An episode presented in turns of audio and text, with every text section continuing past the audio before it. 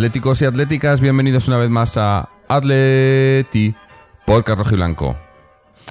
Esta semana no tenemos fútbol del primer equipo, eh, porque sí ha habido, bueno, y hay todavía, mientras estamos grabando, partidos de, de- las categorías inferiores, féminas y demás. Pero como prometimos, pues íbamos a hacer un programa especial en el que íbamos a, pues a hacer algo diferente a lo que solemos hacer todas las semanas. Y creemos que, que lo que hemos preparado pues va, va a estar, va a estar bastante interesante sobre todo eso, para hablar un poco de, del Atleti, eh, pues que, oi- que oigáis alguna voz nueva. Y, para ello hoy hemos traído a dos, dos invitados, dos, eh, pues no sé, atléticos de relumbrón diría, o, bueno, o gente que, que, que de los que tenemos bastante, escuchamos bastante y la opinión es bastante parecida a lo que comentamos por aquí por el programa, muy afines al, al Atleti, como son eh, Rubén Uría e Iñaco Díaz Guerra. Rubén, ¿cómo estamos? Hola, ¿qué tal? Pues encantado de saludaros y de estar aquí con vosotros y también, por supuesto, con, con Iñaco. Eh, Iñaco, buenas tardes. Bueno, muy buenas, ¿qué tal? Yo nada, igual, encantado. Hace mucho que no logro ver a Rubén, así que por lo menos así hablamos un ratillo. Digo, lo que sea por aprovechar, sí, sí. Eh, y también están con nosotros por aquí, de momento, dos de nuestros habituales, eh, José y Antonio. José, ¿cómo estamos? ¿Qué tal? Saludos a todos y en especial a las dos plumas que hoy nos, nos asisten, que son invitados de lujo y que es un placer el, el poder también leerles y escucharles a los dos. Y Antonio, ¿qué tal? a ti, hombre. Hola, ¿qué tal? Pues nada, muy bien, encantado, igual que José, encantado de tener a Iñaco y a, y a Rubén por aquí y, y a disfrutar de ellos todo lo que podamos. Eh, pues nada, bueno, a- a- Tampoco, tampoco damos tanto de sí, ¿eh? Vamos, vamos, haremos lo que podamos, no pongáis las expectativas muy altas. sí. Bueno, Rubén, Rubén ya ha estado por aquí Siempre, alguna siempre vez. Muy bueno. Sí. Digo, Rubén ya le tenemos, ya lo hemos tenido por aquí alguna vez, Iñaco es la primera vez, pero, pero bueno, eh, seguro que por poco que, que nos contéis eh, va, va a estar, va a estar entretenido. Y, y nada, lo que queríamos, pues charlar un poco del Atleti, ¿no? En general, eh, del momento, de, de cómo estáis viendo la temporada, cómo veis el futuro, que quizás es lo que está mucha gente ahora más interesada eh, eh, que, que lo que está sucediendo actualmente, sino qué es lo que va a pasar. Y, no sé, bueno, pues contarnos un poco, no sé, qué, os parece el, cómo está el equipo ahora mismo. Ob- Obviamente, eh, con la liga ya prácticamente dada por perdida, ¿no? Porque la diferencia con el Barcelona yo creo que es insalvable. Y la Europa League el, único trofeo que, que se ve más cercano, ¿no? ¿Cómo ves, eh, Rubén, cómo ves la, temporada en este momento? Pues bueno, como dices tú, ha sido una temporada para escribir una novela, ¿no? Que todavía no ha acabado y, y falta lo más importante, lo más interesante, que es saber el final del cuento, pero ha pasado prácticamente de todo. Desde la famosa sanción que impidió inscribir hasta enero, hasta las últimas ventas que hemos visto que son, yo no sé si kafkianas, surrealistas, sospechosas, yo no sé cómo son las ventas que ha salido, eh, pues eh, el tema de cómo está la plantilla ahora, que tiene menos jugadores de campo que un equipo de fútbol sala, eh, al final el mérito que tiene pues seguir estando peleando hasta el límite con el Barcelona, porque yo creo que el Barça está intratable y en otro cualquier año pues se le habría podido discutir la liga, pero en este año estando Messi como está, pues es una cosa de ciencia ficción, ¿no? Y respecto a la Europa League, pues yo creo que es lo que lo que falta, ¿no? Para saber si es una temporada aceptable o una muy buena temporada. Entonces yo creo que el Atlético de Madrid pues está obligado de alguna manera a llegar a la final de de Lyon. Otra cosa será ganarla, porque va a ser muy difícil, porque ganar cualquier título es muy difícil, pero yo creo que si se llegara a la final de Lyon, pues estaríamos hablando de una buena temporada. Ojalá, ojalá. Sí, eh, yo, yo, Iñaco, sí, sí. yo coincido, sí, no, que decía que yo coincido en el balance con Rubén, o sea, es una temporada muy rara en la cual el Atleti se está poniendo la zancadilla a sí mismo desde el principio, porque hay una sanción UEFA que no es culpa de nadie más que del Atleti de Madrid, ya vamos a dejar de siempre echar las culpas fuera, el Atleti de Madrid lo hace mal, los dirigentes lo hacen mal, incumplen una ley se- y luego no llevan bien el proceso, porque no lo, porque dan por hecho que van a lograr una reducción que no logran, etcétera, etcétera, y acaban condicionando todo el año. Y, y, y la sensación es que ahí se tira este año, porque fijaos lo que hemos visto en la segunda vuelta, pese a que ahora estamos un poco de, de bajón con lo de Villarreal, eh, desde que llega Diego Costa el equipo es otro. A mí este equipo, este año, me da una rabia eh, tremenda no haber visto ese equipo en Champions ahora en cruces, porque creo que estamos ante una Champions que, salvo que Messi decida lo contrario, es bastante más abierta que otros años. Es- estamos viendo a un Madrid que no es el Madrid del año pasado, estamos viendo que el Bayern tampoco es el de otros años, etcétera, y nunca en los dos años que el Atleti ha jugado la final ha tenido una delantera como Griezmann, como Griezmann Costa, ha tenido un año a Griezmann sin Costa y un año a Costa sin Griezmann, pero pero no ha tenido a los dos a la vez y eso y eso en eliminatorias esas delanteras que. Y es una pena que este año y esa oportunidad nos la hayamos perdido por, por hacer las cosas mal previamente y, y tener la sanción, ¿no? Y luego, en la liga es lo que dice Rubén. Es muy difícil eh, competir este año en nada con Messi. Da la sensación que Messi, yo no sé si porque el último balón de oro, eso de que Cristiano le empatase, le ha sentado a cuerno quemado, pero da la sensación que lo quiere ganar todo él solo y cuanto antes. Y camino camino de llevar. Pero así el Atleti ha aguantado y ha aguantado con una primera vuelta que ha sido objetivamente regular. Entonces, tiene muchísimo mérito el año. Con bien esto récord, yo creo que es el año más difícil para Simeone y cuando lo queramos evaluar, pese a cosas que nos puedan sacar de nuestras casillas puntualmente, como lo del otro día Villarreal, etcétera, es un año para valorar muchísimo el trabajo de, del Cholo. ¿eh? Sí, y además que, como, como comentaba Rubén, eh, ha sido un poco una, un- una montaña rusa porque yo recuerdo momentos a principio de temporada en lo que se, se estaba diciendo que era el peor año del Cholo. Nosotros lo dijimos aquí, yo creo, en el programa, ¿no? Era, eh, eh, no, se, no se veía bien, se veían cosas raras y, y estamos ahí segundos, hombre, porque, el- porque lo que decir, ¿no? Porque el Barcelona con Messi está, está intratable, ¿no? Pero, pero es que somos los únicos que, le- que les hemos eh, que les hemos dicho algo, ¿no? Yo, yo tengo la sensación, corregidme si me equivoco, que los tres o cuatro últimos años siempre decimos que es el peor año al principio. También, sí. tengo la sensación de que, de, de- de que ha pasado. Yo creo que todos llegamos del verano muy encendidos, que es que el Atleti siempre, por, por cómo es y por cómo juega, siempre se deja algún punto ahí que inesperado, un empate que nos sienta que nos sienta fatal y, y entonces entramos en bucle. Lo que sí que ha pasado este año, los tres años, no ha sido el fracaso de la Champions, que hay que llamarlo por su nombre, porque ha sido un fracaso, porque aún sin Diego Costa tú no puedes eh, quedarte fuera por no ganar trabajo en dos partidos, ¿no? Pero eh, eh, la sensación sí es esa, que, que el año ha sido muy raro, muy raro. Y ahora cuando parecía que lo poníamos otra vez en, en orden, ha llegado lo de las ventas absurdas y otra vez a, cre- a crear a crear un clima raro. La verdad es que parece que a veces parece que la directiva juega con cada equipo. La verdad, no vamos a engañar. Sí, sí. Además, em, to- todo el tema este de, de- de las ventas absurdas que comentas, eh, cuando, cuando pasó hasta la, la última, la de Moya, estábamos todos rezando Ave Marías para que no se lesionara nadie y qué casualidad, pues se han empezado a lesionar, ¿no? Porque Felipe para, bueno, para el resto de temporada, o Black ahora renqueante, que no sabemos que le acaban de, de, de- de relevar en su, reelección, en su selección, ¿no? Porque le han dejado que vuelva a Madrid. Eh, esto, esto puede acabar. Yo, yo me estaba acordando cuando pasó lo de Moya, me estaba acordando del final de temporada de aquel año que ganamos la liga y que llegamos a la final de Champions, que, que fue por tener una plantilla corta, yo creo, por lo que no llegamos a ganar esa final de Champions, ¿no? Y estamos en las mismas y parece que no, que no aprendemos la lección, ¿no?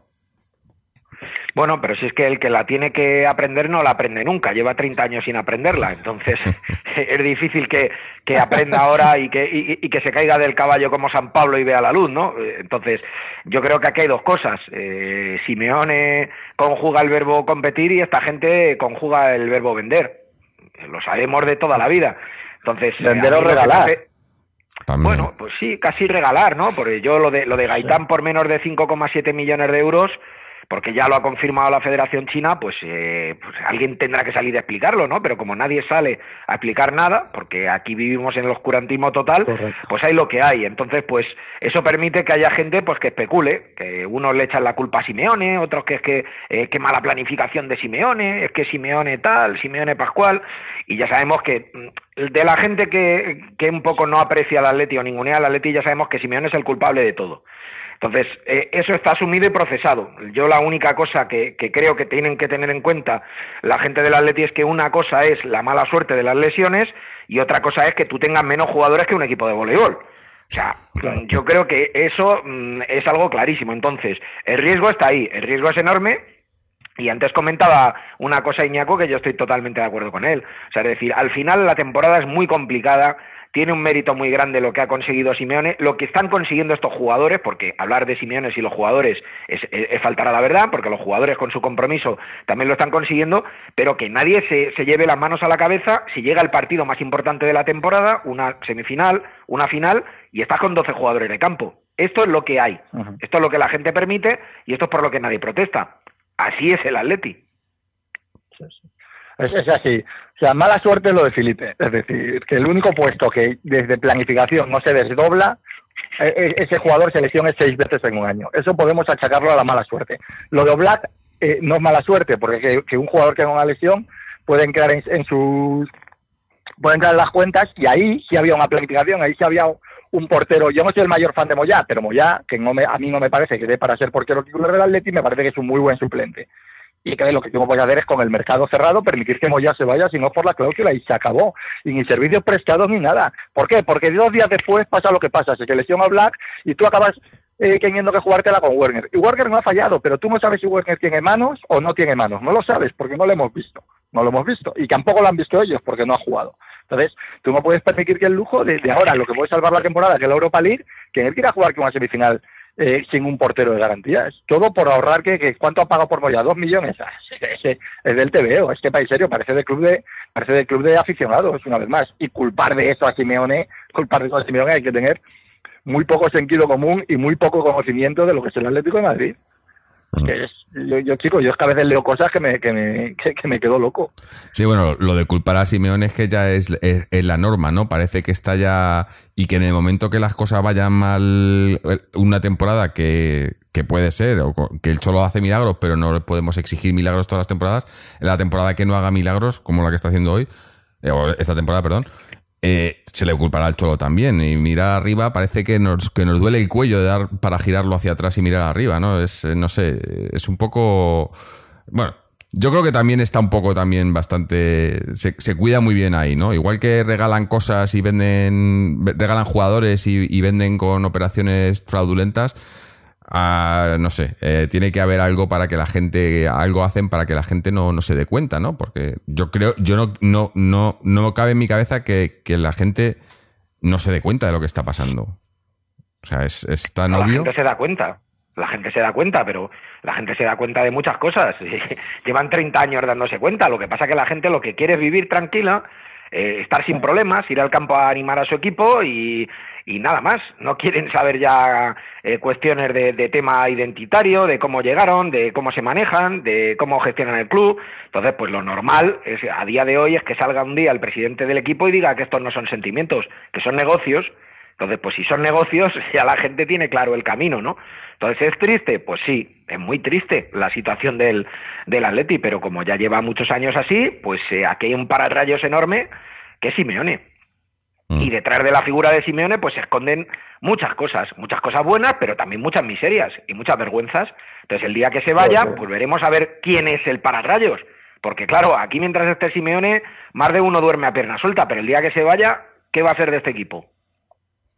Es que Simeone les ha salvado la cara. Simeone, ellos, ellos cuando fichan a Simeone, no fichan un entrenador, no nos engañemos. Ellos fichan un símbolo o un pararrayos. Otra cosa es que tienen la santa suerte, porque luego encima de todo tienen suerte, de encontrarse un entrenador como la Copa de un Pino. Pero ellos, recordad cómo traen a Simeone, a Simeone lo traen en plena, en plena crisis de de Manzano, sin haber creído en él seis meses antes, en verano, cuando se le ha barajado, eh, y, y pero ya que digo, lo traen porque saben que va, a que va a calmar a la afición, porque la afición por una vez parecía que empezaba a darse cuenta de dónde estaba el problema. Y traen a Simeone como, como último recurso. si les sale bien, les sale tan bien que aquí estamos, ¿no? Cinco años después, pues viendo cómo se sigue viviendo del rédito de, lo que ha sido a Simeone. Pero vamos, detrás de Simeone, conviene recordar, de Simeone y de sus jugadores, como institución, no, no hay nada, ¿eh? Y esto es terrorífico porque el Athletic cree que se está reinstalando en la élite y la gente dice, bueno, ahora ya, cuando estos aficionados del Athletic dicen, no, es que ahora ya, ya tenemos una plantilla mejor, ya estamos ahí instalados, a lo mejor ya hay que dar un salto más de entrenador que no sea Simeone. A mí me encantan sudores fríos, de verdad lo digo, ¿eh? O sea, yo, yo es que creo que detrás de Simeone y de este equipo no hay nada, no hay nada, y el vacío, y que, y que o tienen la santa chamba de dar otra vez con un entrenador de los tres mejores del mundo de la nada, cosa improbable, o esto se cae, es un, cas- es un castillo de Claro, naipes. es que yo lo veo al revés. A mí me entran los sudores cuando, por ejemplo, esta temporada veo a equipos como el PSG, como el Manchester United, eh, haciendo lo que están haciendo y que, y que el Cholo esté en la picota, porque lo que dices tú, ¿no? De, de que dicen que, que si necesitamos un... eh, Es que, es que el Cholo ahora mismo se lo rifa en todos los equipos top de Europa. Y en el momento que, Hombre, se el la sale al mercado, Italia. si ahora el Cholo sale al mercado, ¿qué equipo, que- os lo digo en serio, qué aspirante a ganar la Champions de los de verdad no lo quieren, no le hacen oferta de locos? Digamos que, bueno, iba a decir el Madrid porque es Simeone, pero, pero y, a lo mejor el Barça porque ha, tocado con, con Valverde acertado. Pero que ahora sale y está marcando el, el Bayern de Múnich, el PSG, eh, que todos los ingleses menos el City, pero es que es de manual, es que es de manual. Y aquí estamos diciendo que no, que a lo mejor hay que poner uno que juegue bonito. Nada, vaya a Cuenca, señora, hombre, es, es- es- es de mucha risa. Sí, sí. Mientras estábamos eh, comentando esto, ha venido por aquí Israel, que le estábamos esperando. Israel, ¿cómo estás? ¿Qué tal, Jorge? Un saludo. Bien, disfrutando, escuchando a Rubén y a, Iñaco, que bueno, pues es un, es un lujazo te- tenerlos aquí. Y la verdad es que no les quito una coma de lo que dicen. Estoy de acuerdo con ellos en todo, aunque eh, hay veces que, ojo, yo, no soy crítico con Simeone, o sea, be- bendito Simeone, lógicamente, y es, como dice ahora Iñaco, es de, sin él lo que hay es el abismo.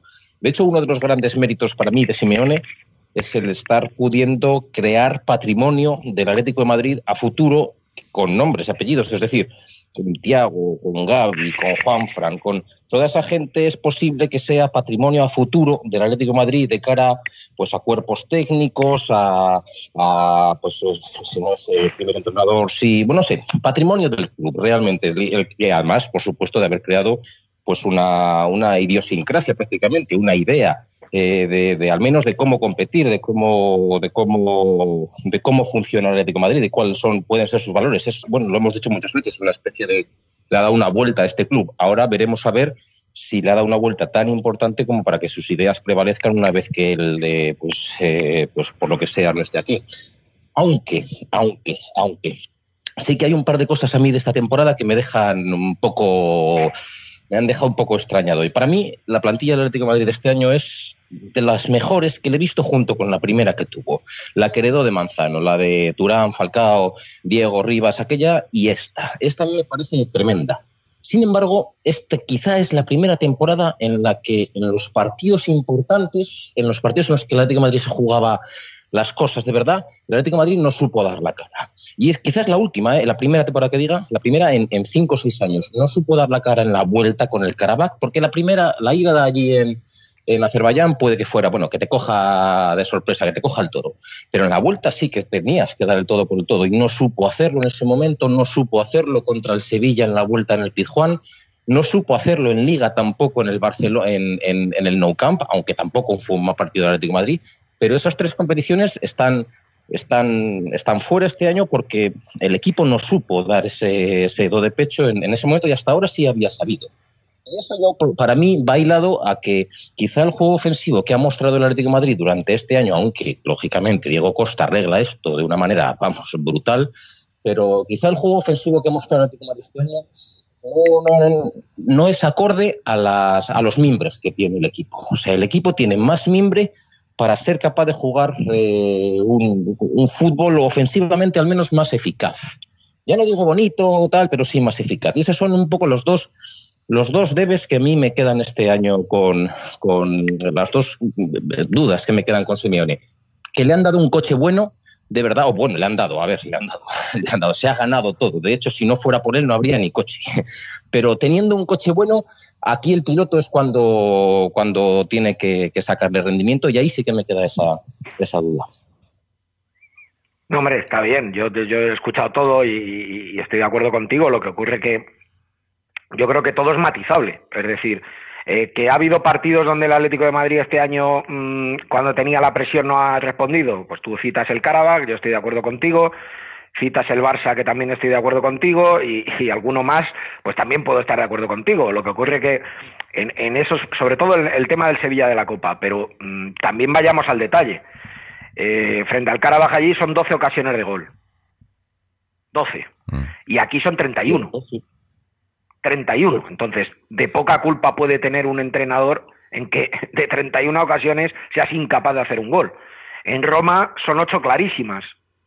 El primer partido de la Champions. Perdonas y lo pagas.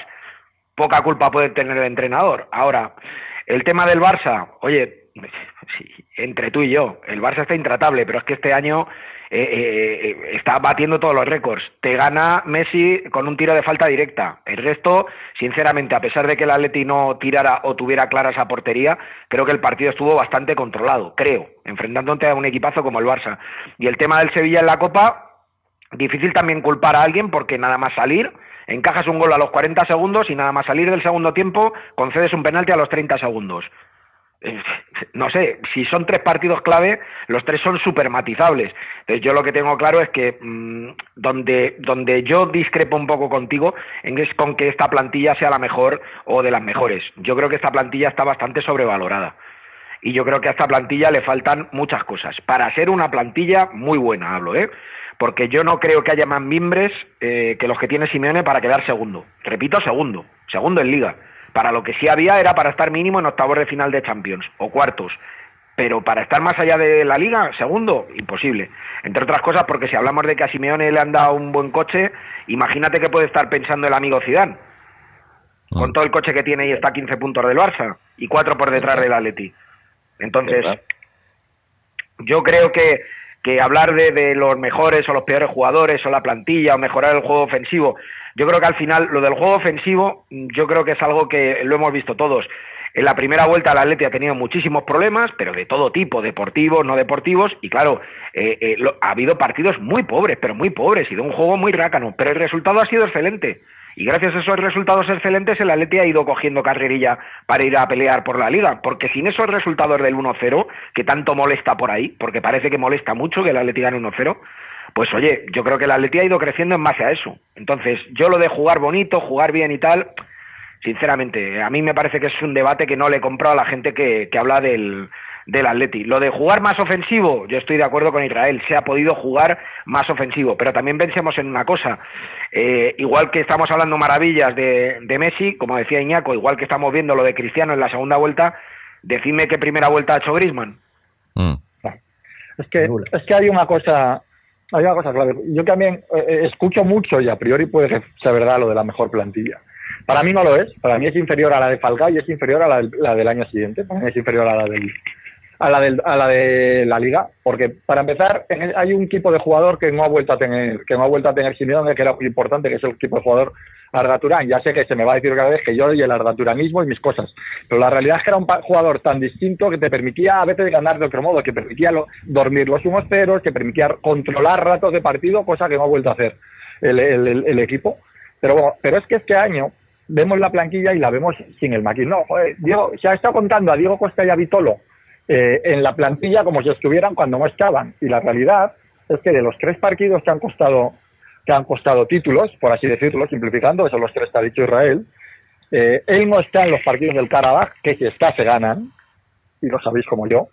Eh, él no está en la vuelta de Sevilla, porque no está, y sí está en Barcelona. O sea, se pierde tres. Y todo eso del gol no ha sido casualidad. Y la primera vuelta de Griezmann tampoco es casualidad. Porque hay evidentemente un factor extradeportivo con todas sus estupideces de verano y todo lo que queramos, pero hay un factor deportivo claro. Griezmann juega muchísimo o fuera de posición, el de delantero centro, cosa que sufre como un loco, o con un compañero que no le ayuda lo más mínimo, sea Gameiro, sea Torres. Eh, es lo que hay, asumamos. Entonces, ¿por qué este Griezmann es magia? No, este Griezmann es, es que juega con Costa. Y eso se nota muchísimo. Entonces, ¿Ha tenido el, el, el, el la mejor planquilla de su historia? Pues a lo mejor esta de la segunda vuelta puede pelear con otras, que insisto, para mí no lo es, pero puede estar a ese nivel. Aunque claro, han entrado unos por la puerta y se te ha ido Carrasco, se te ha ido Moya y has acabado teniendo un banquillo muy justito. Pero bueno, pero al Atleti le cuestan los títulos que está jugando durante cuatro meses con la planquilla más coja de su historia. No, ya no es que ya no sea la mejor, es la más coja, porque es la que tiene en un puesto clave, no tiene un jugador que es en el delantero centro. Porque Torres, que ya había arreglado eso el año de Jackson, eh, el año de, el primer año de Gameiro, este año ya no estaba para arreglar eso, ya estaba jugando cinco meses sin delantero centro, sin gol, fallando lo que decía Rubén, treinta y tantas ocasiones con baja aquí, doce allí, ocho en Roma, porque no tenía gol ni delantero centro, y matando a Griezmann por el camino porque Griezmann juega fuera de posición. Al revés, yo creo que esta plantilla ha tenido un agujero negro durante tantos meses que le ha costado a la Champions probablemente muchos puntos en Liga, vamos, convencido. Mm. Claro, que igual es la mejor plantilla en cuanto a nombres, o sea, la nombras y ves el, valor y el nombre de los jugadores, pero quizás no es la que, la que el Cholo quería, ¿no? Yo creo que eh, si al Cholo ahora le dices puedes eh, quitar y poner lo que quieras, hubiésemos tenido una plantilla muy diferente, pero ¿qué pasa? Que lleva año y medio sin poder quitar y poner lo que quiere, ¿no? Y es muy forzada, ¿no?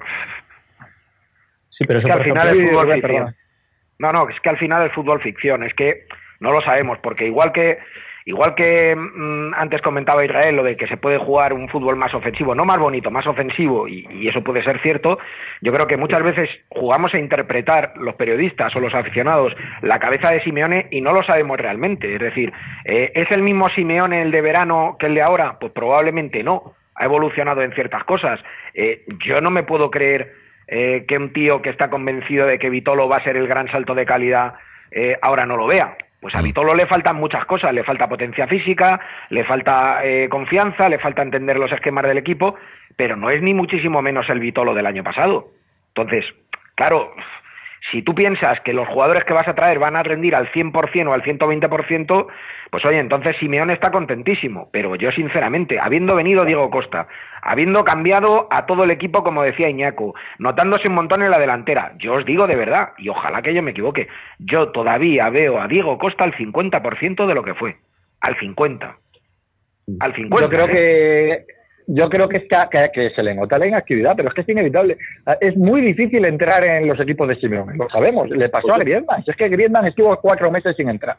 Es difícil. Y es difícil cuando llegas con toda la pretemporada del profe Ortega, etcétera. Vitolo y Diego Costa se han subido al tren sobre la marcha. Diego Costa se ha subido más rápido, primero, porque no competía con nadie, porque ese agujero era tan grande que, que con que llegase al 20% era el mejor delantero centro de la planquilla. Y segundo, porque ya conocía sistemas, jugadores, etcétera. Pero yo estoy de acuerdo con, Rubén.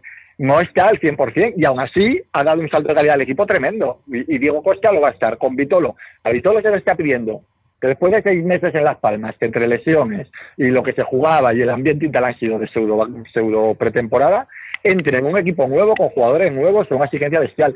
Esta temporada para Vitolo es perdida y le va a costar el Mundial, de hecho. O sea, Vitolo, habrá que empezar a jugar a Vitolo y yo creo que es un jugador como la Copa Don Pino y que está hecho eh, a medida para Simeone, y luego puedo equivocarme, espero que no. Yo creo que el, el Vitolo que vamos a poder juzgar es el del año que viene. Por eso digo que lo de la plantilla suena mejor de lo que es, porque ha estado seis meses muy coja arriba y ahora está seis meses con más nombres que rendimiento. Vitolo por ahora es, es un jugador que está en la planquilla, pero que es difícil de medir. Y Diego Costa, que, que llegó, eh, se lesionó, mmm, que, pues hombre, evidentemente ha mejorado el equipo mucho, pero tampoco es el Diego Costa que fue y que yo estoy convencido que va a volver a ser. Entonces, es un año un poco engañoso en cuanto a lo de los nombres. Mm. a mí lo que más me gusta de la de la plantilla, insisto, que es todo de fútbol, ¿eh? fútbol ficción. Lo que más me gusta de la plantilla es, es que veo la evolución de cosas o de futbolistas que se ha inventado Simeone. Eso sí que se los ha inventado Simeone. A Tomás se lo inventa Simeone. A Saúl lo promociona Simeone. A Lucas se lo inventa Simeone. A Jiménez de lateral derecho, medio centro central, lo trae Simeone. Yo creo que el talento joven que tiene el Atleti de Madrid, que va a ser la columna vertebral del equipo, es algo made in Simeone. Luego, a partir de ahí, eh, eh, como dice Iñaco, pues hay jugadores que pueden encajar muy bien en su perfil. A priori, Vitolo encajaría muy bien, pero cuando recupere la confianza y Costa, pues es él el anillo al dedo de la filosofía del cholismo. Si se pone al 100% como una moto, pues oye, yo confío en que va a ser el delantero del Atleti para cuatro o cinco años. Ahora, Mm, otra cosa es entrar en otro tipo de perfiles. ¿Simeone está fichando bien? Porque yo creo que para mí, mm, más allá de todo lo bueno que ha hecho Simeone, quizá el único pero que le pongo es que Simeone no acaba de fichar bien. Pero lo que él pide no acaba de cuajar en el equipo. ¿Hasta qué punto ficha Simeone? Yo creo que es que muchas veces de, lo que pide le traen, les, le traen muchas veces la segunda tercera opción de las cosas que pide, ¿no? Bien, de acuerdo, Sí, de pero hay acuerdo, cosas, pero sí. hay cosas que ha pedido el, el 100% y se le han traído y no han funcionado. O sea, Gaitán, Xavieto, o sea, que Mm. eso es verdad lo que dice Rubén. Sí, sí, sí. Yo- yo- ¿sabes la sensación que tengo? Y Diego. Mm. ¿Sabéis la sensación que tengo y hablando más o menos con jugadores y tal? Eh, es que tiene poca paciencia, Simeone. Eh, tiene muchas virtudes y notan que la gente, la gente que es tan buena en lo suyo le cuesta eh, no ser es- eh, demasiado exigente con los demás. Piensa que todo el mundo va a ser igual de, bueno. Y, y yo creo que hay jugadores a los que esa exigencia le ha matado, les ha matado. Yo no sé si Vieto tenía el, el talento para jugar en el Atlético de Madrid, tengo dudas. Pero sí creo que Gaitán tenía el talento para jugar en el Atlético de Madrid. Y ha sido imposible, porque, porque eh, la confianza que él pensó que iba a tener no la ha tenido. ¿Está el Atlético para andar esperando y andar teniendo, teniendo paciencia con jugadores? Pues eso es otro debate, a lo mejor no, pero entonces tienes que tenerlo en cuenta a la hora de fichar.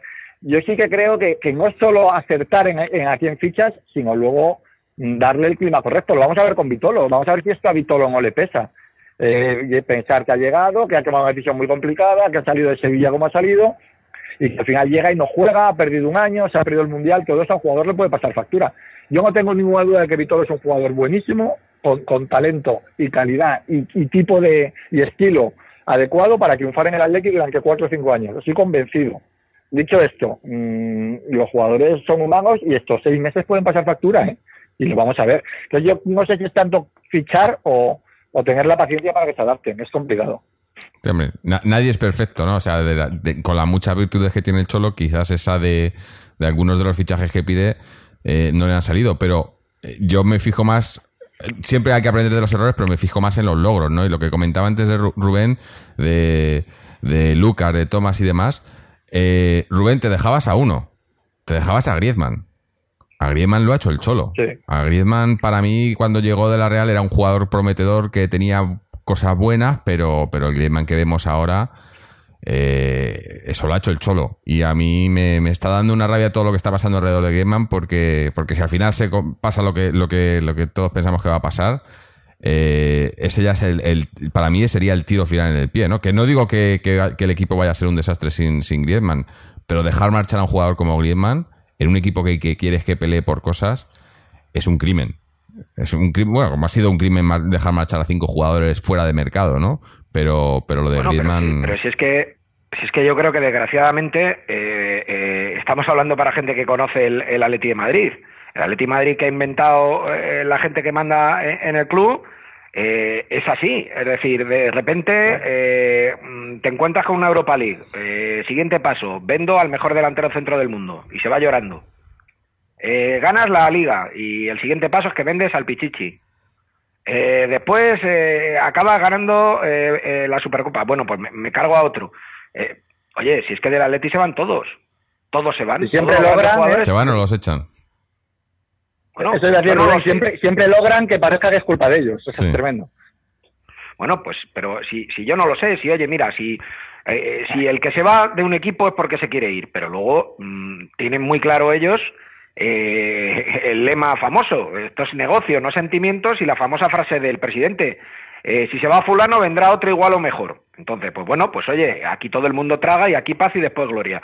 Entonces, yo lo que digo es que si se te va un jugador tan bueno como Griezmann, porque no hay un jugador mejor en el mercado por 100 millones de euros que Griezmann, eso lo tenemos todos claro, eh, la historia es que vas a tener que reinventarte como equipo y vas a tener que volver a cosas que hacías con otro tipo de fútbol y con otro tipo de futbolistas. Entonces, la historia es, si esto fuera el famoso PC fútbol y el fútbol ficción, ficharíamos a fulano, a mengano y a zutano, pero luego la capacidad del Atleti en gastar dinero es menos que lo que se gasta un ciego en novelas. Que a mí me hace mucha gracia lo del tema de. Es que el Atleti se ha dejado 100 millones en fichajes. Bueno, y, y ya, pero es que ha vendido por 150. Es que Claro. la gente le dice al Atleti No. que se gasta mucho, que despilfarra el dinero. Pero oiga, si, si, si es que siempre acaba el Atleti por vender por más dinero que, que por el que compra. Es que es una evidencia. Es que es solo saber sumar o restar. O tener ganas de hacerlo, que es peor. Entonces, yo creo que reinventarse como equipo está a la orden del día y le tocará. Pero yo creo, y a lo mejor me equivoco, que el Atleti del futuro mm, pasa por los que te he dicho antes. Por Saúl, por Tomás, por Lucas, por esa gente pasa el Atleti. Hombre, es Yo el ahí futuro. quería, preguntaros, Sí.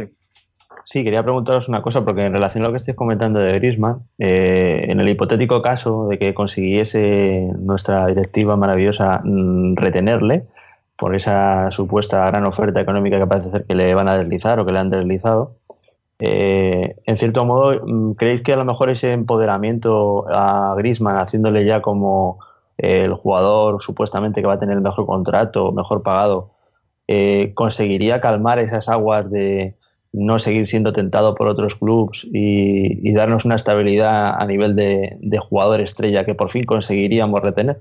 ¿O aún así creéis que vamos a seguir teniendo año tras año pues estas típicas, eh, digamos, movidas veraniegas de Griezmann se va, Griezmann no se va? a nivel de, ofertas. Hasta que el Atlético de Madrid eh, no sea de sus socios, mientras siga siendo una sociedad anónima deportiva, eh, van a seguir yéndose jugadores buenos del Atlético de Madrid. En el Atlético de Madrid todo está en venta. Si es que yo no descubro nada nuevo, eso es así. Eso es así. Llega uno y, dice, quiero el sofá del despacho. Pues toma, te lo vendo. Y si a eso le sumas en el fútbol actual no, perdona, Rubén, es que como vamos ahí con a veces con el Ricardo del, del Skype y te voy pisando, ¿eh? ¿eh? Regáñame tranquilamente. No, dale, dale. No, no, no, que, no, que iba a decir que si a esto que tú dices, que el eléctrico está en venta, le unes, que, que en el mercado actual eh, también todo está en venta, en lo que se ha convertido el fútbol, lo estamos viendo con Neymar. O sea, nunca nadie te va a asegurar que porque tú remueves a Griezmann se va a quedar cuatro años. Pero bueno, tú remuevas a Griezmann, que se quede un año y luego ya Dios proveerá. Quiero decir, vamos a ir paso a paso. Entonces, sí que ayudaría y sí que sobre todo mandaría un mensaje, mandaría el mensaje de que por primera vez el Athletic no es que pueda retener a sus estrellas, es que quiere retener a sus estrellas, que es bien diferente. Porque antes lo hablábamos, aquí se han ido todos y, la directiva juega muy bien que parezca que Torres se quería ir, no, no queremos que se vaya, pero es que él quiere crecer.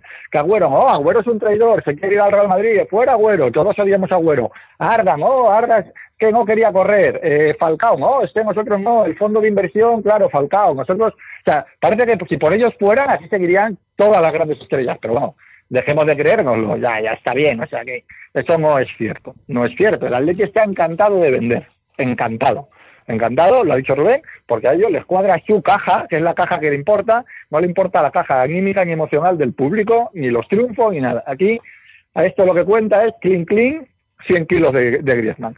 Entonces, eh, eh, vamos a ver qué pasa siempre, y ese riesgo no va a desaparecer. Ahora, que para la última temporada entera, si lograse que Griezmann se quede, que yo creo que es difícil, pero si lo lograse partiendo de, con esta plantilla desde el inicio, ahí sí que creo que estamos hablando de cosas serias. Con, con una delanquera Diego Costa Griezmann, estás poniéndote entre las cuatro o cinco mejores delanqueras del mundo y seguramente esté pecando de conservador. Y tú el, entramado defensivo y la solidez ya la das por hecha. Ahí sí estaríamos hablando de un equipo para decir, eh, señores, vamos a pelear por todo. Pero, pero este año es engañoso porque este año solo has tenido muy pocos meses sobre la marcha. Es muy difícil. Yo creo que es fundamental que este año eh, acabe bien el cuento y que acabe la película donde tiene que acabar. Que luego eh, pues por desgracia, por lo que sea, eh, en la final se puede perder, pues de acuerdo, se puede perder porque una final es muy complicada, pero la obligación, lo que es obligación del Atlético de Madrid es estar en la final de, de Lyon. Y, yo creo que eso es importante porque sí que vuelves a demostrar que eres un club que, que, llegas a tus objetivos, que los alcanzas y que siempre estás al final entre la élite europea. Entonces, más allá de todo eso, yo no sé si se irá Griezmann, si se irá Black, si se quedará Griezmann, si se quedará Black, no tengo ni idea. De lo que sí que tengo idea es de que más allá de que les cuadre la caja o no, hay una evidencia eh, para mí palmaria. Es decir, Simeone va a seguir mientras el equipo le responda el día que el equipo no le responda, pues Simeone no va a seguir. Y, Iñaco ha dado una, una clave. Eh, todos los genios, todos los tíos buenos eh, tienen muchas cosas fenomenales, pero tienen poca paciencia. Y la de Simeone hay en cosas en las que se está agotando. Porque claro, Simeone puede hacer lo que puede hacer, pero lo que no va a hacer es tragar continuamente durante seis años con todo. Simeone también llegará un momento en el que va a decir, oye, bueno, ¿y qué me dejáis a mí para competir? Simeone también va a decir, oye, que me sí, que me puedes vender a este, al otro, al otro, pero que yo lo que necesito son armas. Entonces, si cada vez me quitan más armas, ya el milagro ya es subir el Everest sin oxígeno. Y todos los años subir el Everest sin oxígeno, pues uno se cansa. Entonces, yo creo que eh, en el Barça se dice mucho que hay que tener contento a Messi y es una realidad. Yo te diría que en el Atleti más vale que tengan contento a Simeone. Sí, hombre, es el, que, es el que vale, ¿no? A mí me ocurre con, con, el tema de las salidas, de la posible salida de Griezmann, es que yo bueno, que siempre he sido un optimista, un tonto optimista. Yo desde siempre que has abierto los, eh, los mercados, siempre me, me, he fijado en la prensa deportiva marca desde, vamos, desde hace 30 años a ver quién venía y siempre me ilusionaba, aunque el que viniera fuera, vamos, quien fuera, el Pato Sosa o Alan Sergei Magui, a ver qué tal juega Magui o Moasir, a ver qué tal juega Moasir. Y no sé, en esta ocasión pues me ocurre lo mismo. Quiero pensar, por ser optimista, que el hecho de haber sacado de plantilla con fichas altas, que seguro que Gaitán tenía una ficha alta, seguro que Carrasco también más o menos tenía una ficha alta, porque creo que había renovado al menos una vez y haberlo sacado de ahí para hacer hueco para fichas y haber obtenido dinero, que el dinero, lo que decía antes también eh, Rubén, 5 millones por... Es que realidad ahí no sabes, eh, no, no, no, no, se sabe nada, uno, porque es, es, oscuro, y dos, porque ahí estamos pagando la, la, la, contraprestación del aval del tal, del Wanda, al Metropolitano por la publicidad de aquel y a un equipo chino, o sea, que se junta todo, es una maraña, y de la ampliación de capital y de la acción árabe, que no, que viene y tal, se junta todo y no sabes qué es lo que ha pasado exactamente, sabes que se han ido dos jugadores, pero no sabes qué precio. Pero sí que quiero creer que esos dos jugadores se han ido para, para abrir hueco para la posible renovación de, de Griezmann y aumento de, de, de, ficha, lógicamente, y supongo que de cláusula. El problema del Atlético de Madrid es que pone, los, eh, pone cláusulas eh, que son eh, etiquetas de venta, realmente. Que no son cláusulas, son precios, precios de venta al público. Sí, sí. Claro. Y no muy es caro. El problema. Es el problema. Precio recomendado. Termino pronto, perdona eso ha ido evolucionando, porque eh, cuando Falcao, realmente Falcao ni siquiera era un producto del Atlético de Madrid, ni siquiera del, del, Atlético de Madrid era el dueño. Falcao, su dueño era su fondo de inversión y, y, lo que, y, lo que, hizo fue ponerlo en el escaparate de la tienda del Atlético de Madrid. Pero el dueño de la tienda que era el Atlético de Madrid no era su producto, o sea que ni siquiera era nuestro. Luego, Diego Costa lo que teníamos era cláusula ridícula para un delantero que era el mejor delantero del mundo, 38 millones quiero tal, de los cuales no sé si llegaron al Atlético 19 por H o por B. Ahora lo que tenemos es a Griezmann con una cláusula otra vez fuera de mercado, fuera de mercado para mal, porque son 100 millones de los cuales 30 teóricamente van para la Real Sociedad por seguramente 20, 20. un delantero top 3, top 4 mundial. Entonces, pero bueno, quiero creer que pueden ser capaces de retenerlo. Y si son capaces de retenerlo, estoy con Iñaco. Estamos ante una delantera que es top 3, 4, 5 mundial, más un mediocampo construido por Simeone, porque con Simeone ha construido a Saúl, Simeone ha construido a Coque, Simeone está construyendo a Tomás, que para mí tiene una pinta brutal. También estoy con Iñaco en que Vitolo tiene que entrar en este equipo.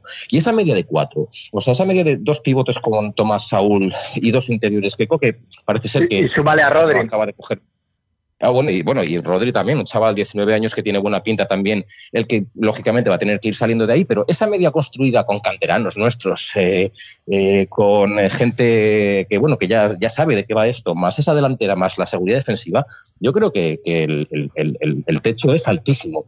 Lo que, insisto, sí que creo que da que, es, que este es otro equipo distinto al de Raúl García, al de Miranda, al de. Y entonces creo que hay que, que, que, que surtir a, a, Costa. ¿Cómo? ¿Cómo se puede hacer eso? Pues no lo sé.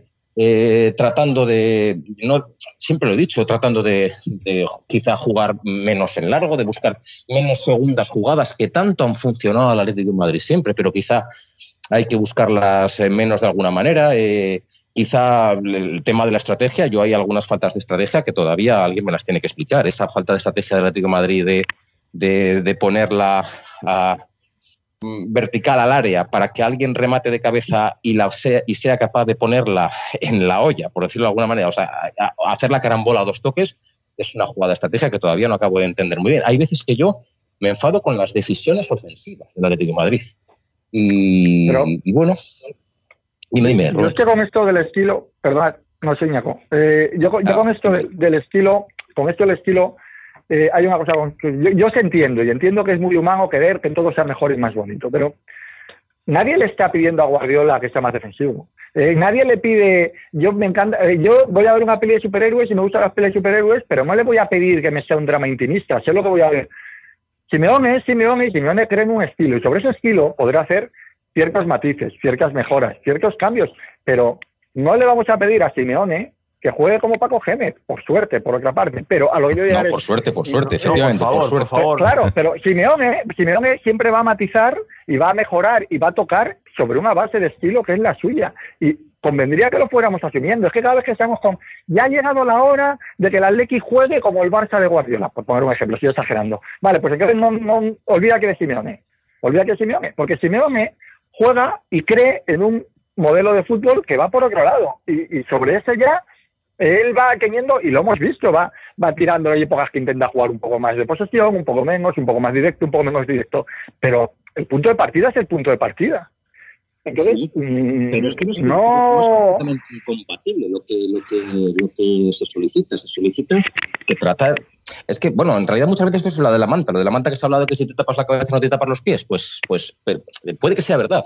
Pero yo creo que lo que se puede pedir eh, o lo que, lo- lo que se pide de acuerdo a las características de los hombres que tenemos ahora, que además son distintas a otras plantillas que hemos tenido, eh, no es incompatible con mantener la raíz de, de la Leti. Si yo disfruto con el 0-1 de la Leti, lo he disfrutado, vamos, lo llevo disfrutando, yo llevo disfrutando estos años más que, más, más que nunca, por supuesto, como todos vosotros. Y disfruto con eso, pero también creo que de acuerdo a los jugadores que tienes, que tienes jugadores quizá con mejor pie que en otras ocasiones, pues con Tomás, con, con, con Saúl, con, con Correa, con. Pues yo creo que, que, que- que- sin renunciar a eso, porque son jugadores además de trabajo, comprometidos, que ya han entrado en una dinámica de un sistema, sin renunciar a eso, debería de ser capaz el Atlético de Madrid de conseguir que, pues que Costa entre más en juego. Porque Costa, decías antes que está al 50, pero claro, en parte está al 50 porque no vale coger un, par- un partido y hacer una regla general. Pero en el último partido, por ejemplo, contra el Villarreal, a este Costa no, no le llegó nada. Y contra el Barcelona, en realidad, no le llegó nada. Y en realidad, Pues eso, pues ahí, ahí, ahí es donde, ahí es donde yo quiero ir. Es decir, es que esos matices que tú introduces, que yo estoy de acuerdo en muchos, no son una cuestión de Simeone, sino de los jugadores.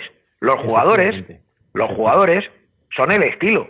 El estilo no es una castaña que se ha inventado Luis que en paz descanse, ni Guardiola, ni Beckenbauer, ni Tele Santana. El estilo son los jugadores.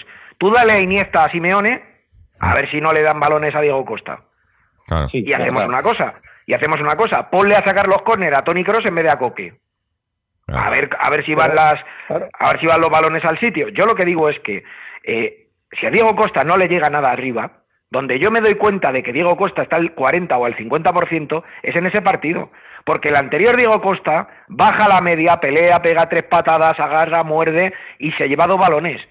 El del otro día pasea sin pena ni gloria por el Madrigal. Y eso no se lo puedo permitir yo a Diego Costa.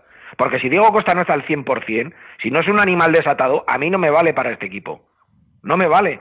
Entonces, yo creo que muchas veces confundimos el estilo, el ser ofensivo con los jugadores. Como decía Iñaco, en la raíz, Simeone es lo que es, no engaña a nadie. Es decir, juega a lo que juega y en base a eso mueve unos peones. Que luego podemos matizar más o menos la idea de juego y ser más vistoso, más ofensivo, de acuerdo. Pero yo lo que digo es que para eso es para lo que tiene que estar el club.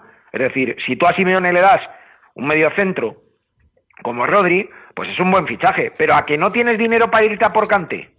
Claro. Es que, es que yo creo que ahí eh, eh, para mí el momento clave en, lo que estamos comentando fue después de la final de Milán.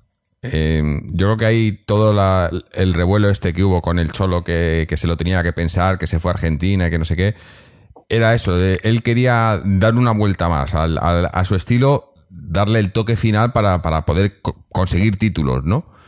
Pero ese, ese toque final se lo tenía que dar la directiva. O sea, era, era traerle los jugadores que, que, que, pues eso, que, que plasmaran sus ideas al 100% en el campo. Tenía muchos y muy parecido, pero le faltaba todavía eh, el, el- eso, la última vuelta, ¿no? De la tuerca.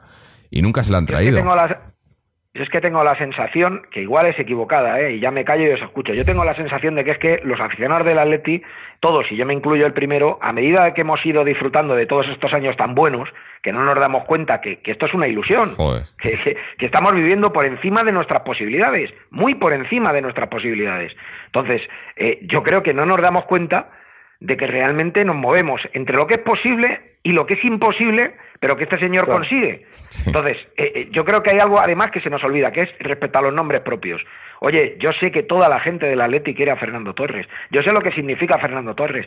Pero oye, dejémonos de joder que Fernando Torres ya no está para esto. Mm. No, es que, eh, O sea, me- podemos me, cul- claro. me estaba acordando cuando, cuando dices lo de Diego Costa al queramos, 50%. Pero, pero, coño, vamos a ser un poco serios. Sí, no, me estaba acordando de Torres o de Gameiro cuando decías lo de, lo de Diego Costa 50%. Pero ¿qué, qué prefieres? ¿Diego Costa 50% o Torres o Gameiro? Claro, claro, es que, es que competía contra la nada. Claro. Ah. Y con la nada. De todos modos, esto de que, esto de que nos hayamos como afición, eh, bueno, pues creído esto, realmente nos hemos eh, venido arriba y que, y que pensamos que esto es- tiene que ser la norma, esa exigencia, esa es la exigencia en cualquier gran club. Eso es una cosa realmente positiva. De hecho, lo malo es cuando éramos el coño la Bernarda, realmente. Cuando mm, hacían es un- chanzas y es bromas. una línea muy fina esa. O sea, yo Ya, entiendo pero- lo que decís. Una cosa es tener exigencia, otra cosa es no tener memoria y perder, la, y perder de vista la realidad. Sí, Es verdad. Exigencia es, que es. tú, eh, exi- exigencia es que tú digas que, que- que es un fracaso eh, perder con Calcarabach, porque es evidente. Pero decir que una temporada en la que tú eres segundo, como yo estoy leyendo, es una mala temporada, es perder, perderte completamente eh, eh, en, la, en el nuevo riquismo, por así decirlo. Es cierto también. Decir, de- decir que, decir que cómo no salió, cómo no salió a pasar por encima del Barcelona de Messi el otro día en el Camp Nou, es verdad que no jugó bien el Atleti, pero el Atleti palmó 1-0 por una jugada a balón parado. Y es verdad que no tira a puerta, pero también es verdad que se le anula un gol por 10 centímetros, que estamos a 10 centímetros de salir de aquí con un empate que era bueno, con cómo estaba el patio. O sea, esto es ya no perder la realidad. Yo, y creo que no soy el único, pero, pero los, todos los que vamos al Metropolitano y fuimos el año pasado al Calderón y el año anterior, hemos seguido eh, run run a veces respecto a Simeone en los partidos, Mm. porque a la vez de principio de temporada pasada, etcétera. Todo eso ya no es exigencia.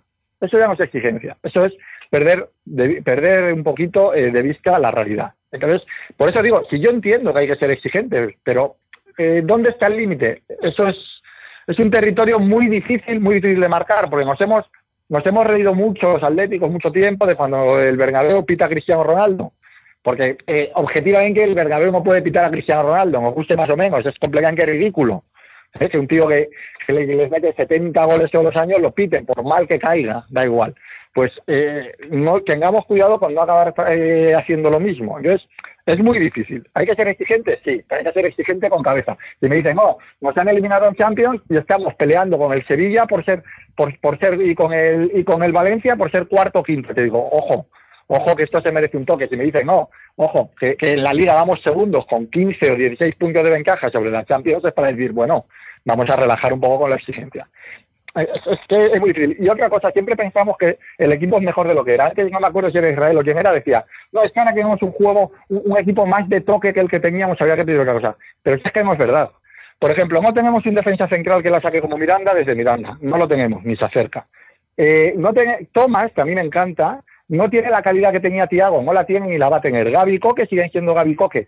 Saúl, que es el que juega tirado a la banda izquierda muchas veces, evidentemente tiene menos calidad técnica de la que tenía Arda Turán. No es verdad, no tenemos un equipo ahora técnicamente superior al del año de la liga. Si es que es incierto, eso. Pero eh, todos, si cuando, cuando no nos paramos a hacer ese ejercicio de pensarlo con un poco de calma, yo soy el primero que pienso, sí lo somos, sí somos mejores, sí somos más técnicos, sí tenemos más calidad, pero sí es que es falso. En cuanto te paras a pensarlo, no es verdad. Vaya chapas echado, es que me, me tengo que ir a currar y yo he soltado aquí ya todo. Nos has dejado, sí. No, no, pues, pues, pues, oye, te ha, pues te ha quedado, te ha quedado francamente bien, te lo puedo decir yo, porque estoy, estoy contigo en el Gracias, 90%. Y a, y a eso, y a eso solo le añadiría una cosa, que cuando nosotros pensamos solamente en nuestro equipo, en realidad estamos viendo a ciegas, porque hay que, hay que ver un poco más, hay que tener visión periférica.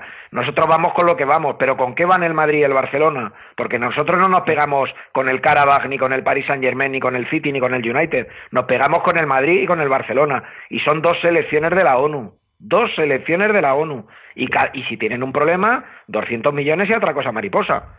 Entonces, claro, cuando, Así cuando hablamos de exigencia, de estilos, de rollos, oye, que somos lo que somos, que está muy bien pedir eh, que el Atleti esté arriba, pero yo, mm, vamos, seguir siendo la mosca cojonera de los dos nuevos ricos, o de los dos viejos ricos, mejor dicho, a mí me satisface plenamente. Y si de vez en cuando le ganamos un título, pues mira, milagro completo. Y de hecho, creo que este año vamos a ganar un título. Vamos a ganar un título simplemente por el hecho de conseguir quedar, si lo conseguimos, si nos dejan, por encima del Madrid. Porque puestos a mirar presupuestos, quedar por encima del Madrid, que supuestamente el año pasado era el mejor equipo del mundo, que ganaba todo hasta incluso sin llegar a empezar los partidos, pues para mí ya es un título, tal y como está Para, la para mí, para, para mí no, para mí títulos de verdad, pero que oye, que yo, cada uno Hombre. que piense lo que quiera. A mí ganarle al Madrid me parece muy bien, lo de quedar por delante también, pero título, el de la Europa League, ese es el que tiene que ganar el Atleti. Eh, por, por el otro no nos dan nada, hazme caso, Y, y durante muchos años, más de- o es una tesis personal mía, durante muchos años, yo creo que al Atleti le ha hecho mucho daño estar más pendiente del Madrid que, de, que del Atleti. El Atleti tiene que estar pendiente del que se queda por delante, bien, pero que vamos, que a mí yo eh, todos los años cambio a pelo perder 5-0 con el Madrid los dos partidos y que todos los años acaben con un título en las vitrinas del Atleti. Pero lo cambia a pelo, ¿eh? Sí, A ver, yo creo, un título no es, pero satisfacción sí que da. Y, y sobre, pero sobre todo, para lo que tiene que valer, no que sea un título, es, es como referencia, y como referencia sí es válido. Todos estábamos de acuerdo en septiembre que el Madrid era la mejor plantilla del mundo. Todos estábamos de acuerdo, vamos. Yo estaba convencidísimo. Y creo que no era el, único, gana las dos Supercopas. Piqué dice aquello de por primera vez nos hemos visto super inferiores, tal. Bueno, pues esa plantilla ahora mismo está por detrás del Atlético de Madrid.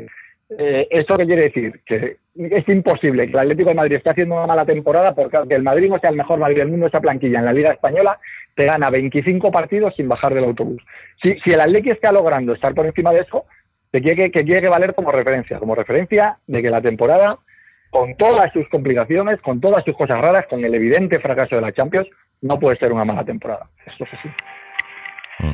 Y, y- siendo objetivamente así como lo dices clarísimamente, que seguramente después de la temporada que ganamos la Liga es la mejor temporada que ha hecho el Atlético Madrid en Liga, eh, ¿no tenéis nadie más la sensación de, un poco de decepción?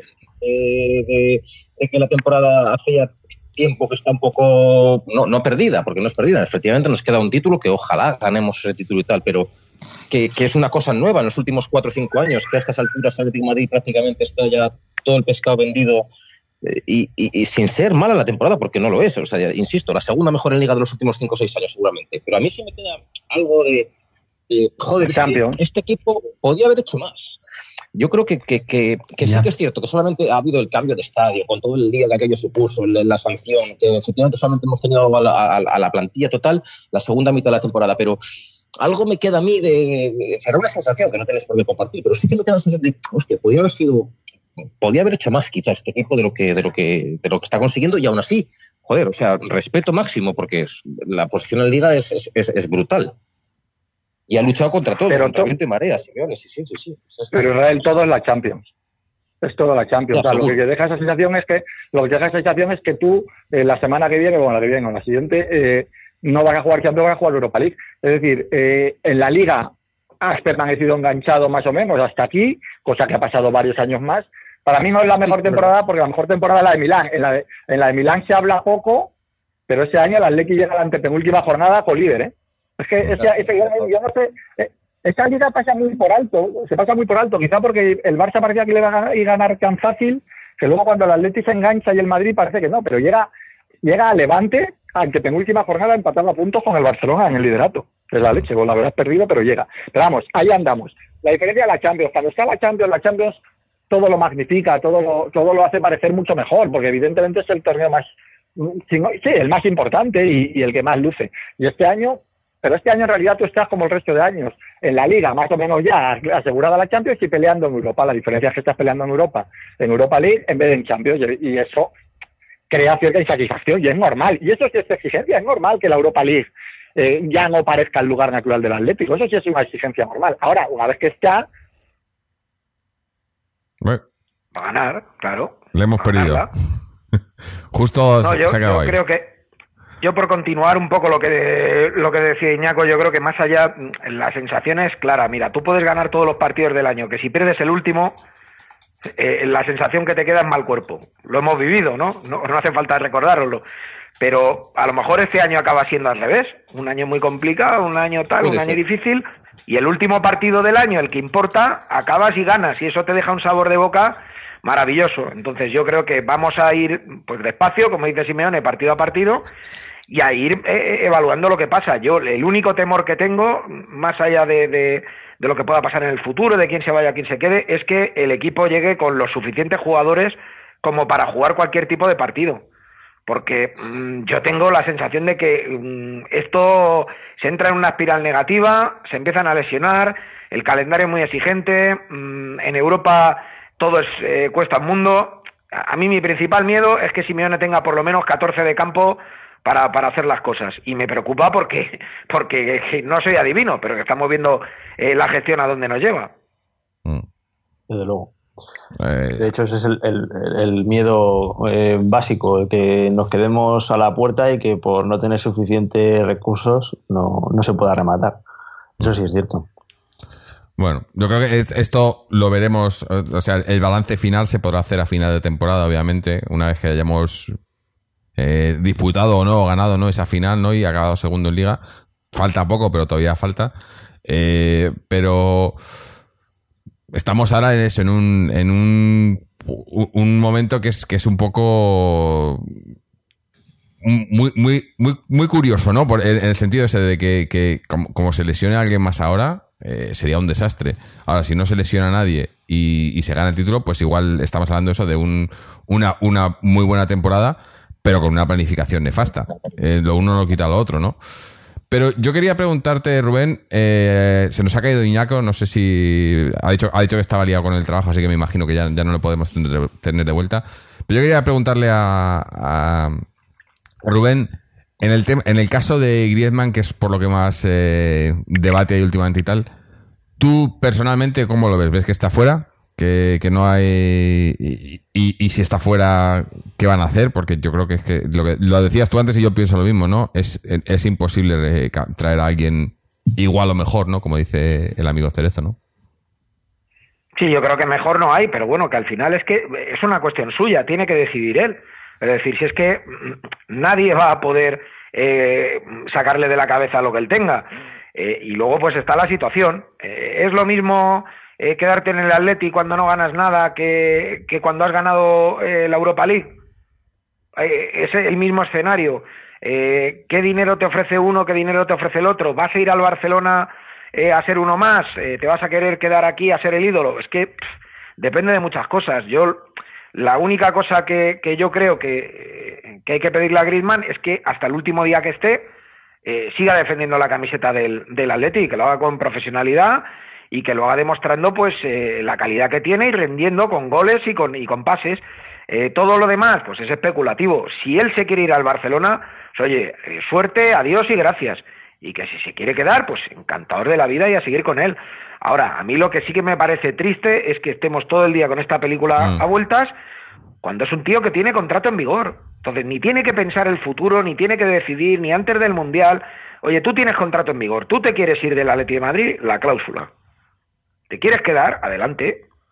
Sí. Es que no hay más. Yo no, no sé, esta historia no tiene más, más vuelta de hoja. Entonces, yo comprendo la postura de todo el mundo y, ya digo que yo no voy a criticar a Griezmann. Griezmann se equivocó en verano, hizo unas declaraciones muy desafortunadas, la afición ya se lo hizo notar, el chico ha pedido disculpas y a partir de ahí que siga trabajando. Pero yo no voy a perder mi tiempo todos los días en pensar si Griezmann se va o se queda. Si él se quiere ir, pues oye, el Atleti sigue tendrá que buscar otra serie de, jugadores. Que se quiere quedar, pues perfecto y encantar de la vida. Pero vamos, que, que, que no va a ser el primero ni el último. Y lo digo con la mano en el corazón. A mí en su día me pareció mucho, mucho, mucho, mucho más doloroso que el Atleti dejara ir a Falcao que no, que no Mm. este tema de Griezmann. Porque yo sí, siempre he tenido la sensación de que si Falcao se hubiera quedado en el Atleti, eh, Falcao hubiera sido el mejor nueve del mundo muchos años, muchos años. Porque era una delicia verle. Y solamente cómo salió llorando y, y de la manera que salió me dolió mucho. Pero bueno, insisto, que lo que Griezmann decida, pero yo, mm, como periodista, como aficionado del Atleti, no voy a perder un solo segundo en especular sobre, sobre Griezmann. Lo que él quiera hacer, hará. Sí, bueno, al fin y al cabo es eso, de- depende del mismo, ¿no? Es algo que tú dices, tiene contrato, hay una cláusula y lo que pasa es que yo creo que, que, que, que el futuro, o sea, la temporada que viene, lo que hemos comentado al principio del programa, ¿no?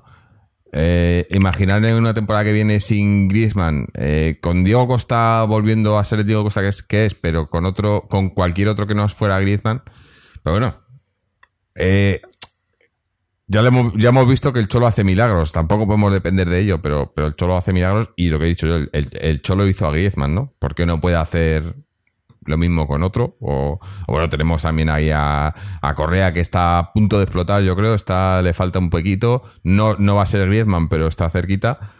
Y hay cosas, ¿no? Eh, siempre hay. Es lo que. Lo que dice, sí es un poco el tópico, pero el Atleti sigue, ¿no? Los jugadores se van, el Atleti sigue, ¿no?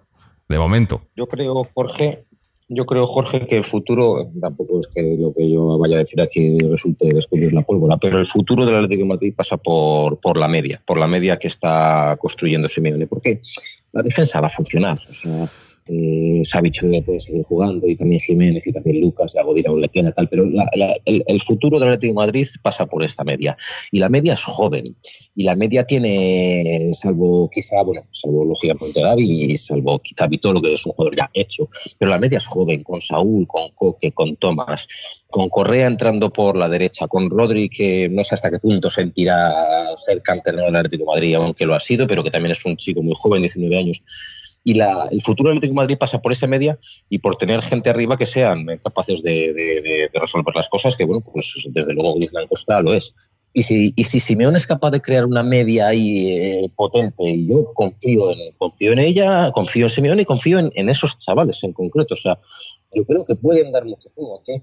Sí es cierto que es tal, hemos hablado antes de pues, jugadores en el campo brutales, pero yo sí que creo que esa media puede tener, eh, puede tener, eh, puede todavía tener más de espacio para el crecimiento, la verdad, lo tiene Saúl, lo tiene incluso Coque también lo tiene, lo tiene desde luego pues Tomás, mucho, lo tiene Correa, lo tiene Rodri, eh, lo tiene Vitolo con respecto a lo ofrecido hasta ahora, es decir, la media de la Madrid tiene mucho más de mejorar. Y yo ahí sí que es donde yo me apoyo para, para pensar que, que, el Atlético de Madrid tiene futuro y ahora lo que hay que hacer es, pues eso, la parte del estilo acoplarla al, a las características de esos jugadores, en realidad. O sea, no es un cambio radical de estilo, pero saber qué jugadores tienes ahí, saber cómo, cómo, cómo jugar con ellos, que ellos sepan jugar entre ellos, en realidad no es solamente una cosa del entrenador. Pero la clave del Atlético de Madrid de los próximos cinco años, del próximo lustro, son esos jugadores de esa media que están, muchos de ellos están en formación todavía. Mm. Bueno. Yo, quería preguntarle a eh, Jorge, quería preguntarle a Rubén si, eh, si él había visto en Coque este año eh, un bajón en su rendimiento y si, y bueno, ¿qué, qué, qué, opina de, porque no, desde mi punto de vista creo que no ha estado bien en, la temporada por los motivos que sea, que no, no, yo no lo sé, ni, obviamente no sé si lo sabrá alguna persona, supongo que gente del entorno sí, pero sí he notado que él ha estado a un nivel más bajo de rendimiento que otros años. ¿Qué, qué opina Rubén de, esto? Y completo la completamente... Rubén, te, completo la pregunta. ¿Y qué posición crees tú que es la en la que Coque puede ofrecer un mejor rendimiento? Bueno, pues mira, yo creo que yo creo que es una evidencia que Coque mm, está teniendo una temporada mala, muy mala. Porque primero porque es un jugador clave en el esquema del Atleti de Madrid, segundo porque tiene mucha calidad, tercero porque eh, es uno de los mejores asistentes. Cuando él está bien, el equipo lo nota y cuando él está bajo, pues el equipo creativamente baja muchísimo. Entonces, es una temporada muy complicada para él. Yo creo que además eh, el tema de la puesta a punto le ha costado mucho este año.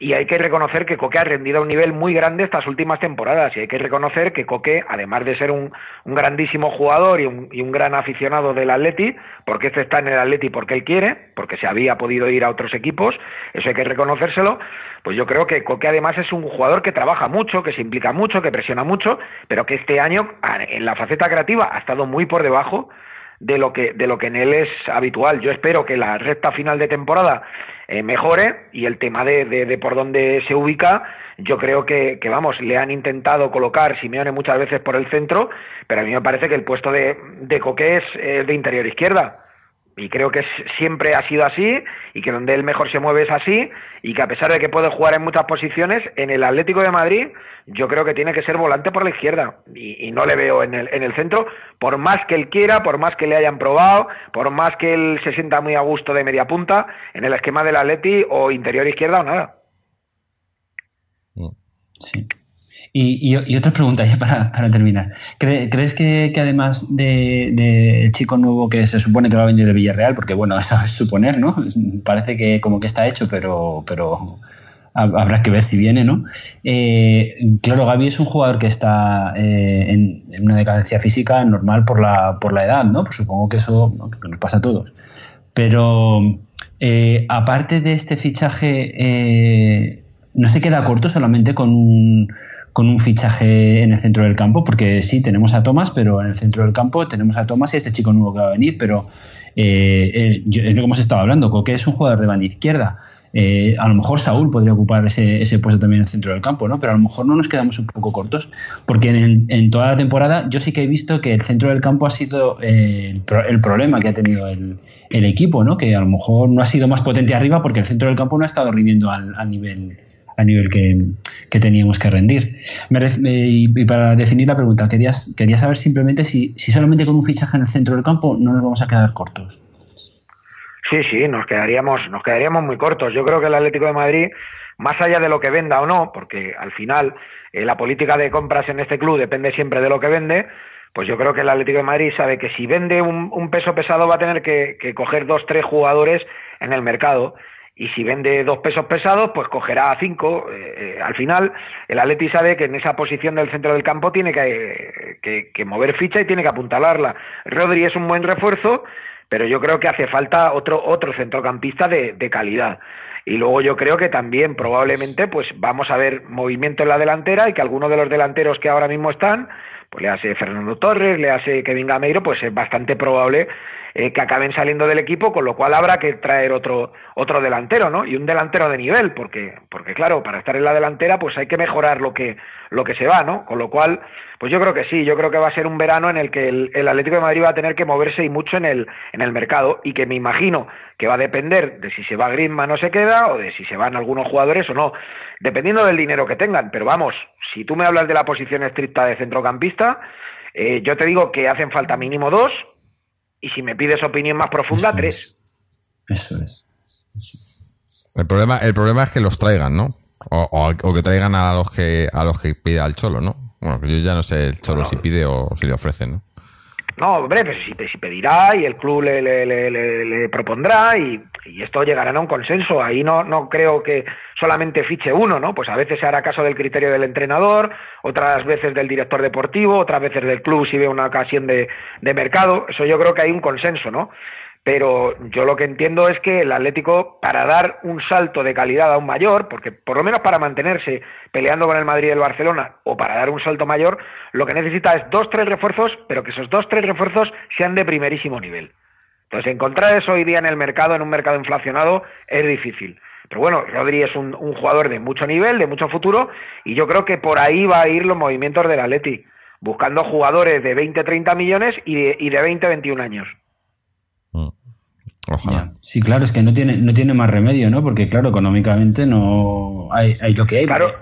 Yo, yo muchas veces, perdón, muchas veces eh, oigo decir a gente que tenemos un, un que disponemos de, de, de, dinero como dispone Real Madrid o Barcelona, que tenemos un presupuesto alto, que somos un club, un club grande porque tenemos un presupuesto alto.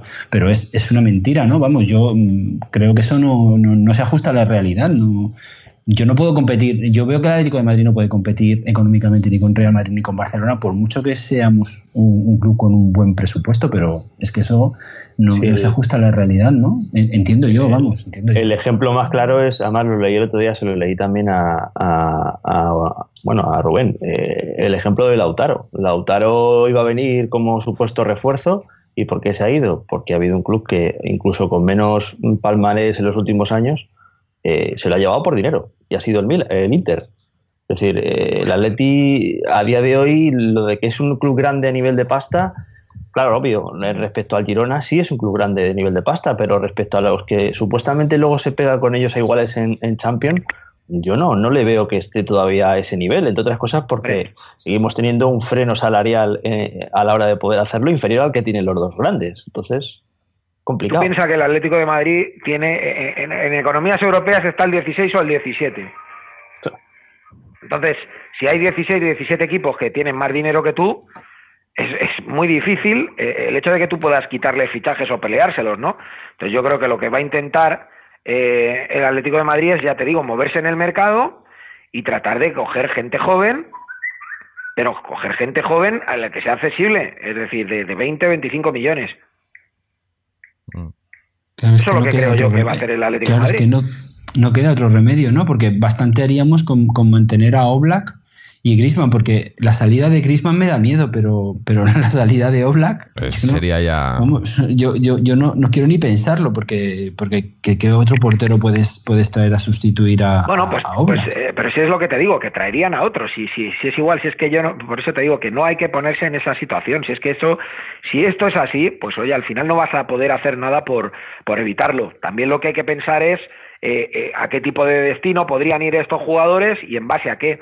Eh, yo creo que, que hay muy poquitos equipos. No sé, no sé si el Barça, el, el Madrid, eh, si me apuras, me apuras un poquito y, y tengo alguna duda, pues el City, pero tampoco te creas, o el Paris Saint Germain por tema de dinero, pero tampoco te creas que hay cuatro o cinco destinos mejores que el Atlético de Madrid en lo deportivo. O sea, Ya, es sé. que esto es así. Si el que creo- se quiera ir, pues oye, adelante y que se vaya. Pero que tampoco vamos a hacer un drama de ello. Yo creo que el Atleti, bueno, y esto sí que es hablar de, especulaciones de mercado y tal. Yo creo que el Atleti tendría, tendría que haber aprovechado, o, o todavía está tiempo de aprovechar estos años para tratar de obtener dinero. Lo que pasa es que, claro, si encima le doy ideas a los, a los prescritos, para tratar de obtener dinero de algunas posiciones en concreto que vienen siendo defensas y porteros. Porque no había mejor portero que Courtois, pero luego resulta que Oblak es mejor portero. Moya en realidad era un mal portero del Getafe, bueno, mal, pero y resulta que en el Atleti es, bueno, pues un, un- como ha dicho también Iñaco, y es mi opinión, es un buen, un buen eh, portero suplente. Alderweireld era un central, bueno, bien, majo tal, de la- del Ajax tal, pero en el Atleti pues tenía muy buena pinta y ese es el único que vendimos bien. Y yo creo que el Atleti podría sacar realmente dinero de exportar de, centrales, defensas en general y, y- y porteros. El caso de Black es un poco distinto, porque quizás sí, como, sí que como Black no hay otro. De ninguno de los top ahora que pueda haber porteros por ahí, pues yo qué sé, pues Courtois, pero Courtois ha sido curioso, porque Courtois luego es eso, no, no, no, no, parece tan bueno como era aquí. Y bueno, no sé si el Leti no ha pensado alguna vez el poder sacar dinero de ahí para poder meterlo donde nos hace falta, que nos ha hecho falta históricamente, que es pues en un organizador que no tenemos pues, prácticamente desde Suster. Y ahora sí parece que tenemos delanteros. pues, que nos puede- Mm.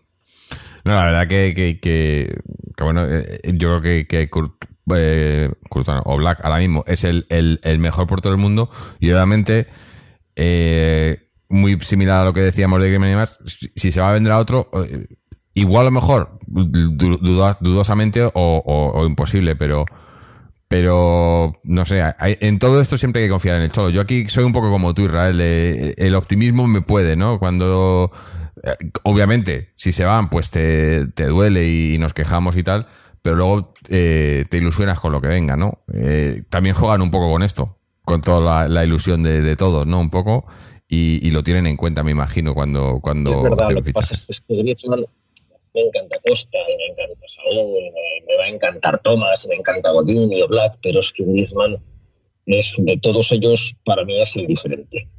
Y perder al jugador diferente, bueno, también perdimos a Arda, que era el diferente de aquella plantilla y, y Griezmann ha hecho su, su, no su papel exactamente, pero, pero sí ha hecho algo parecido.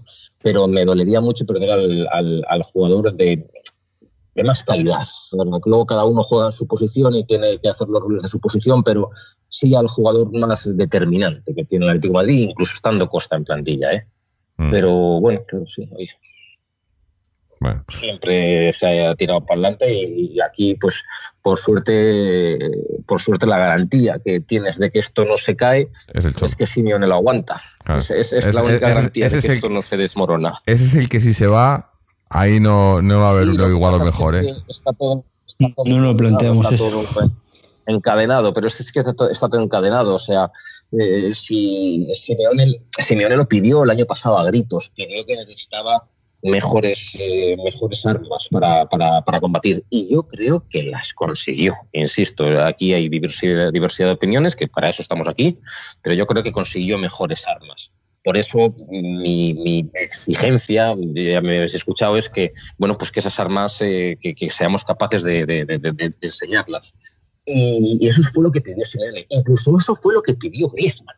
Y es a lo que yo creo que se ha agarrado esta semana Costa diciendo, oye, cabrón, que tú me llamaste para decirme que viniera, era que estoy aquí, a ver si ibas a tener las pelotas de irte tú y dejarme a mí solo. Que, Sí. Porque Griezmann también pedía mejores armas. Entonces yo creo que Simeone aguantará aquí mientras él considere lo que muchas veces repite, y es que está aquí porque este club tiene futuro, que en realidad tiene futuro por él, pero, pero porque ve crecimiento. Como deje de ver crecimiento y deje de ver futuro, será cuando se vaya. Y ahí es donde veremos si los otros de arriba son tan tontos como para, para, para hacer que Simeone no crea en el futuro del, del equipo. Y por ahí Griezmann está intensamente asociado a- al futuro del Atlético de Madrid. Es decir, Bueno, si- chicos, os voy- a Sí. tener que dejar. Te va a porque despedir de todas maneras. Tengo ya cosas por, por hacer por aquí, así que nada, un placer Sí, haber estado con vosotros. El placer Eh, es nuestro. Y, nada, pues quedamos emplazados para la siguiente, así que nada, sí. pues lo dicho, que, mucha calma, buenos alimentos y a ver si acabamos la temporada como, como hay que acabar, con una alegría que ya toca. Ojalá. Muchísimas gracias, Rubén. Muchas gracias, Venga, Rubén. un abrazo para todos. Gracias. Realmente hecha. Bueno, ahora que, ahora que se despide Rubén y se despide Iñaco, bueno, se ha ido hace un rato, es un lujazo tener a estos dos aquí. ¿eh? es, es un- Podríamos es estar enorme. eh, hacer el programa eh, de tres o cuatro horas sin problemas, ¿eh? Ya ves. Porque Eh, además sí, es que mira, además es una cosa con, tienen- con Rubén en concreto me ocurre una cosa, lo suelo ver en Ben y tal, y en televisión, está bien, tal, comenta los partidos de la Leti, eh, de, de- de Europa League, no sé si los de Liga, no, Liga está, vamos, y me gusta, me gusta bien, como comentarista y tal está bien, pero por escrito, en su blog de Eurosport, imagino sé que tendrá más tiempo para, para plasmar las ideas más claramente, por escrito a mí, me- vamos, o sea, me, me me emociona prácticamente leerlo porque es capaz de transmitir sus pensamientos de, una manera tan, clara, tan de poner palabras, de verbalizar ideas, que, que poca gente puede hacer eso. Y es una pasada lo que hace. Y luego de Iñaco a mí siempre me gustó una cosa, y es que yo he de reconocer que, siempre he estado en el fútbol por diversión, o sea, porque es un hobby, es una pasión. Y Iñaco, me, con sus crónicas, cuando las escribía en las, ahora tiene una especie de consultorio sentimental en el mundo que es divertido también, pero las crónicas que escribían en las eran divertidas, porque utilizaba, utilizaba mil analogías de, de temas de, de bares, de chicas, de ligar, de, de, de- yo qué sé, de, de lo que se le ocurriera, de otros deportes, tal, y eran muy divertidas sus crónicas de leer. Es exactamente como la némesis, lo contrario de lo que hay con los chiringuitos y todo eso, que son gente encabronada, gritándose, insultándose. Pues esto era como, como no sé, como eh, mucho más difícil de hacer, por supuesto, lo que hace Iñaco que lo que hacen los otros verduleros. Y por eso estos dos tipos eh, atléticos, la verdad es que joder, es, un- es una pasada poder debatir y hablar con ellos de todo esto. Sí, y- aprovecho ahora que se han ido para, para no decírselo cuando he estado. Ya no, como no creo que escuchen estos que ellos ya, ellos ya tienen bastante Pero- trabajo habitual de esto. Ah, y última cosa, perdón, última, Jorge. sí, sí. Lo que tiene tam- también mucho mérito es que estos dos viven de esto. Y el dejar Sí. opiniones tan claras aquí para gente que escucha este programa y gente que la puede escuchar dentro del club y gente con poder y todo eso. Dejar opiniones tan claras cuando realmente sí que está su pan en juego, porque el mío no está en esto, pero el de ellos sí. Eso sí que tiene pelotas, de verdad, lo que hace. Eso es.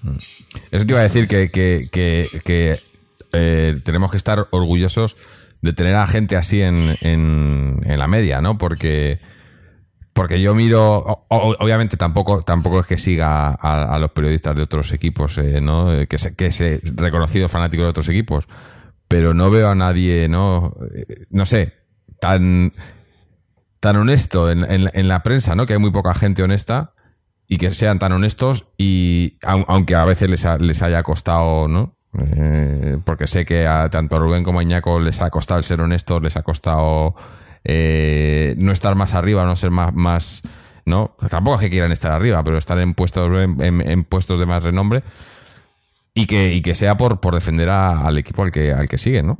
Eh, A mí me parece Eso, eso además sí yo creo que va de la base también porque yo creo que a todos nos habrá pasado cuando tú eres pequeño y en clase eres el raro porque eres Eso. el del Atleti Mm. Que te pregunta a todo el mundo, oye, ¿por qué eres del Atleti si, si todos los lunes vienes con la cara gacha y te hacen bromas? ¿Por qué? Pues porque lo siento. Y, y-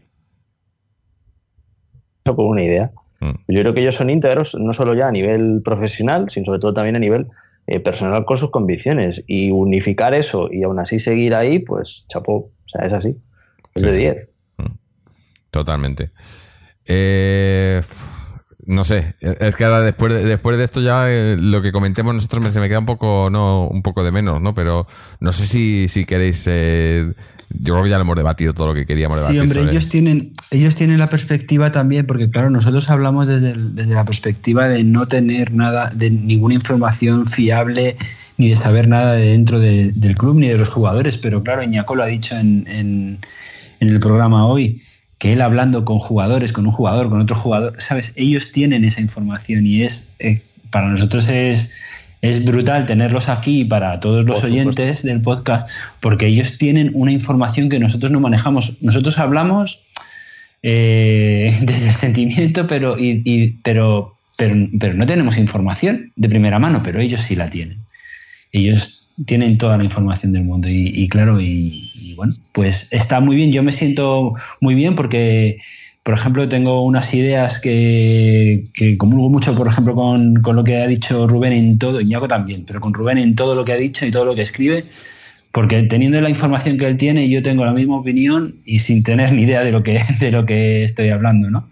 Y, y me parece me parece guay, o sea, es que tiene una información que nosotros no tenemos y ellos sí la tienen así siguen diciendo las cosas que dicen, es, es brutal. Mm. Tienes toda la razón del mundo. Sí, así es.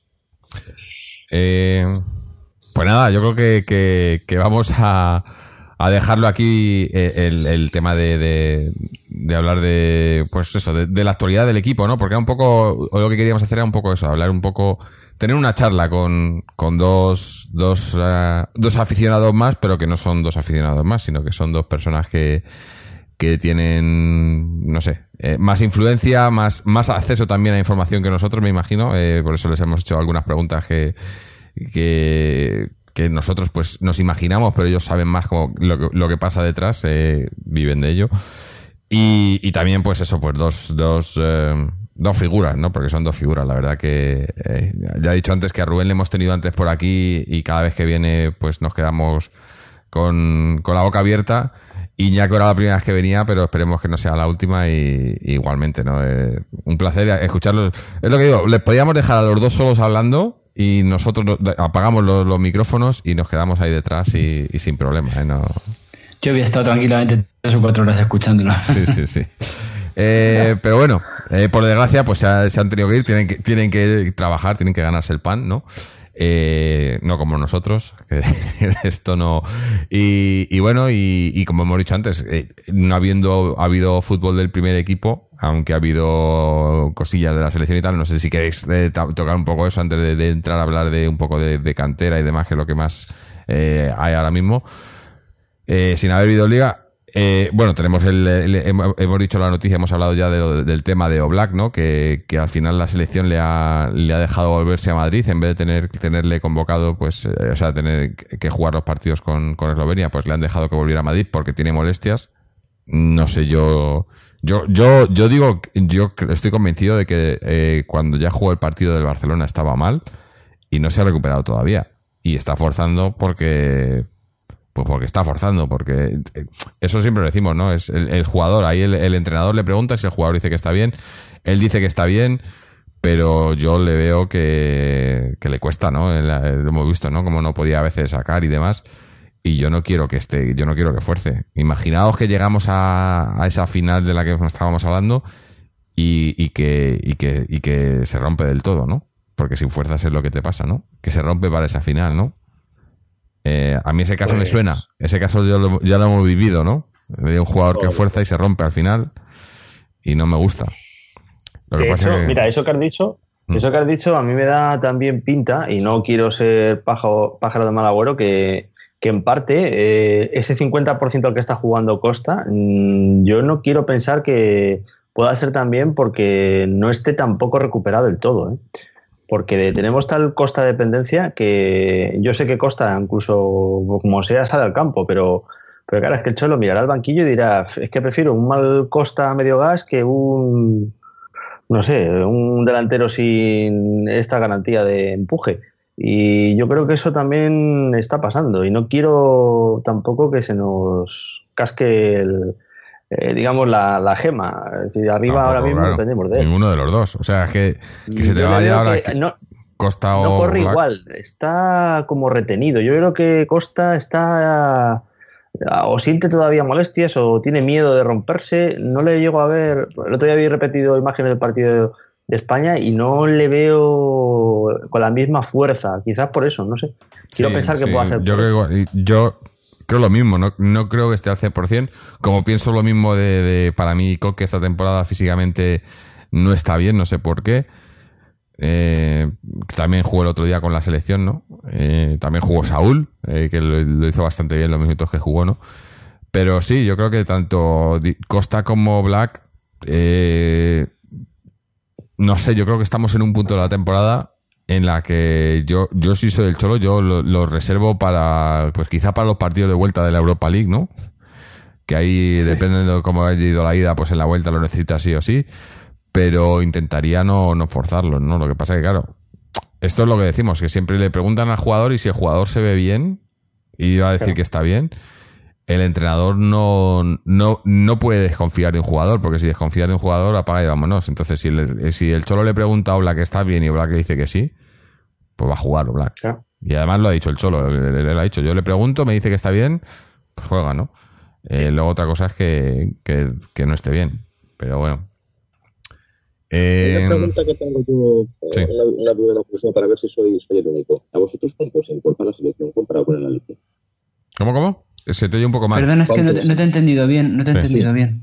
A vosotros, no, para ver si soy, no sé, si soy un bicho raro en esto, estoy haciendo un- una encuesta. ¿A vosotros cuánto os importa la selección comparada con el Atleti? A mí un pepino. Sí, a mí, a mí me importa, sí, a mí, bueno, a mí dos pepinos, pero, pero eh, me importa Bueno, mucho eso cuando van, muy por debajo, eh. cuando van jugadores del Atleti para ver a los jugadores del Atleti y cuando no van jugadores del Atleti o cuando, o cuando eh, jugamos torneos y tal, me importa si es una selección que me representa. Y a mí la selección de estos últimos, de, pues de- prácticamente desde la que ganó el Mundial, Incluso esa no me representaba mucho, pero esta de los últimos años es que no me representa para nada. Para mí no es la, selección española, es la selección del marca y el as. Entonces no me. No, y el sport. No, no es. No sé, no, no lo veo. Que sí, que luego la sigo y, ver- y veré todos los partidos del mundial y todo, ¿no? Pero, pero no me representa, no me representa. No veo. Yo no quiero que vayan los jugadores del Atleti para que no se lesionen allí. Si se tienen que lesionar, pues que se lesionen entrenando, pero que no se lesionen allí. También. Y de verdad que cuando los veo jugar tiemblo, digo, porque no sé qué están haciendo ahí jugando un amistoso. O sea, es un pepino, es que no puedo decirlo de otra manera. Sobre todo los Vale, bolos, vale, y me estos pasa lo bolos Sí. No, a mí me, ah, Me siento orgulloso de que los jugadores puedan jugar, ¿no? O sea, eh, eso de tener jugadores internacionales, ya no solo con España, ¿no? Pues eso, cualquier jugador que juegue en, una, en otra selección, pues eh, si puedo le, y le echo un ojo al partido porque, porque está jugando, pues eso, pues Eslovenia juega Oblak, eh, cuando juega Felipe en Brasil, pues lo veo y tal. Pero, pero por ello, porque me gusta que, porque a nivel personal para los jugadores eso es una, una cosa buena, ¿no? Entonces, eh, quieras que no, aunque haya riesgo de lesión y tal, eh, yo si fuera jugador me gustaría, ¿no? Sería, sería un orgullo poder, pues eso, que te llamen para jugar en la supuesto. selección y demás. Y, y- y yo creo que todo jugador al que le llaman y juega además, eh, que son titulares y demás, eso le añade un plus a ese jugador, ¿no? De, eh, Por supuesto. no sé si de calidad o no, pero para que se, que se lo crea más, ¿no? O sea, se da cuenta de que él se está haciendo un buen trabajo. Por ahí, por ahí pues está todo bien, ¿no? Pero de todas maneras, yo, Jorge, eh, es que eh, es un poco a colación de lo que tú has dicho antes. Es que estos jugadores, Coque, Saúl, van a la selección, pero son jugadores de segunda. Sí. O sea, los de primera son los de Real Madrid y los Mm. del Barcelona. Eso está claro. Y de hecho, el otro día sale una, una entrevista que le hace este, este personaje de, de la cadena Cope o cadena Ser, yo no sé quién es, no sé. Eh, y le pregunta, o sea, y la entrevista, la entrevista a Coque era con respecto a Griezmann, Mm. ¿sabes? O sea, la selección, ver, cuando es un selección. jugador de la selección española de fútbol. Mm. Está representando a la selección española de fútbol. ¿Qué pelotas haces preguntándole sobre Griezmann? Mm. Perdón por la expresión. Sí, sí, sí. Pero es que no tiene sentido. Y entonces es así, es así todo, ¿no? Entonces no son, no son en el no están en el mismo nivel, no importan lo mismo, no por eso, por eso yo no me siento identificado con esta selección, efectivamente. Con la de Luis sí lo hice. Sí, es que, es que era diferente, ¿no? Además, a mí me. Yo, yo lo he dicho aquí otras veces y, y sé que muchos pensamos así. Me duele mucho que luego. Que luego ganásemos el, el mundial. No que me duela que ganásemos el mundial, ni mucho menos, pero que lo ganásemos y que, y que, que muy poquita gente se acordara de Luis, ¿no? cuando esa selección era lo que había hecho Luis. Eh, del Bosque lo que hizo fue seguirla y además que se vio que luego cuando Del Bosque tuvo que renovarla, ni puta idea. O sea, de montar un equipo, le dieron uno montado y muy bien, pero en cuanto tuvo que, que empezar a hacer cambios él, ahí la, la cagó. Eh, pero bueno, ya sabemos cómo funciona esto, ¿no? Si, si, si Luis hubiese sido de, entrenador de otro equipo, eh, le habrían hecho ya un monumento y la ciudad deportiva de la Roza no se llamaría así, se llamaría de otra manera, ¿no? Y, y si al otro le Si hicieron... Luis, Arago- si Luis Aragones hubiese sido de otro equipo, Luis Aragones después de ganar la Eurocopa no le, no le dan el no le dan el equipo a otro, a otro entrenador. También, Hubiese ido a jugar el mundial, también. porque ese equipo lo había creado él Mm. y ese grupo lo había creado él, como muchos de sus jugadores han dicho después cuando él ha desaparecido, tristemente. Mm. Lo han dicho los jugadores, jugadores estrellas top 1 de- del fútbol mundial. Xavi, Casillas, eh, Mm, Iniesta, Villa? Villa. mm. Villa. Ah, es que, Entonces, es que fue si, el hubiese, creador. si hubiese pertenecido, ese, ese, ese entrenador hubiese pertenecido a otra estirpe de, de, de equipos, pues, pues hubiese, hubiese jugado el mundial y hubiese ganado, igual que lo ganó, que lo, que lo ganó del bosque, o el mundial lo ganó del bosque. Sí, hombre. en fin. Bueno. Bueno. eh, pasemos, eh, pasemos de hoja. Eh, yo creo que ya hemos cubierto el primer equipo eh, con suficiencia.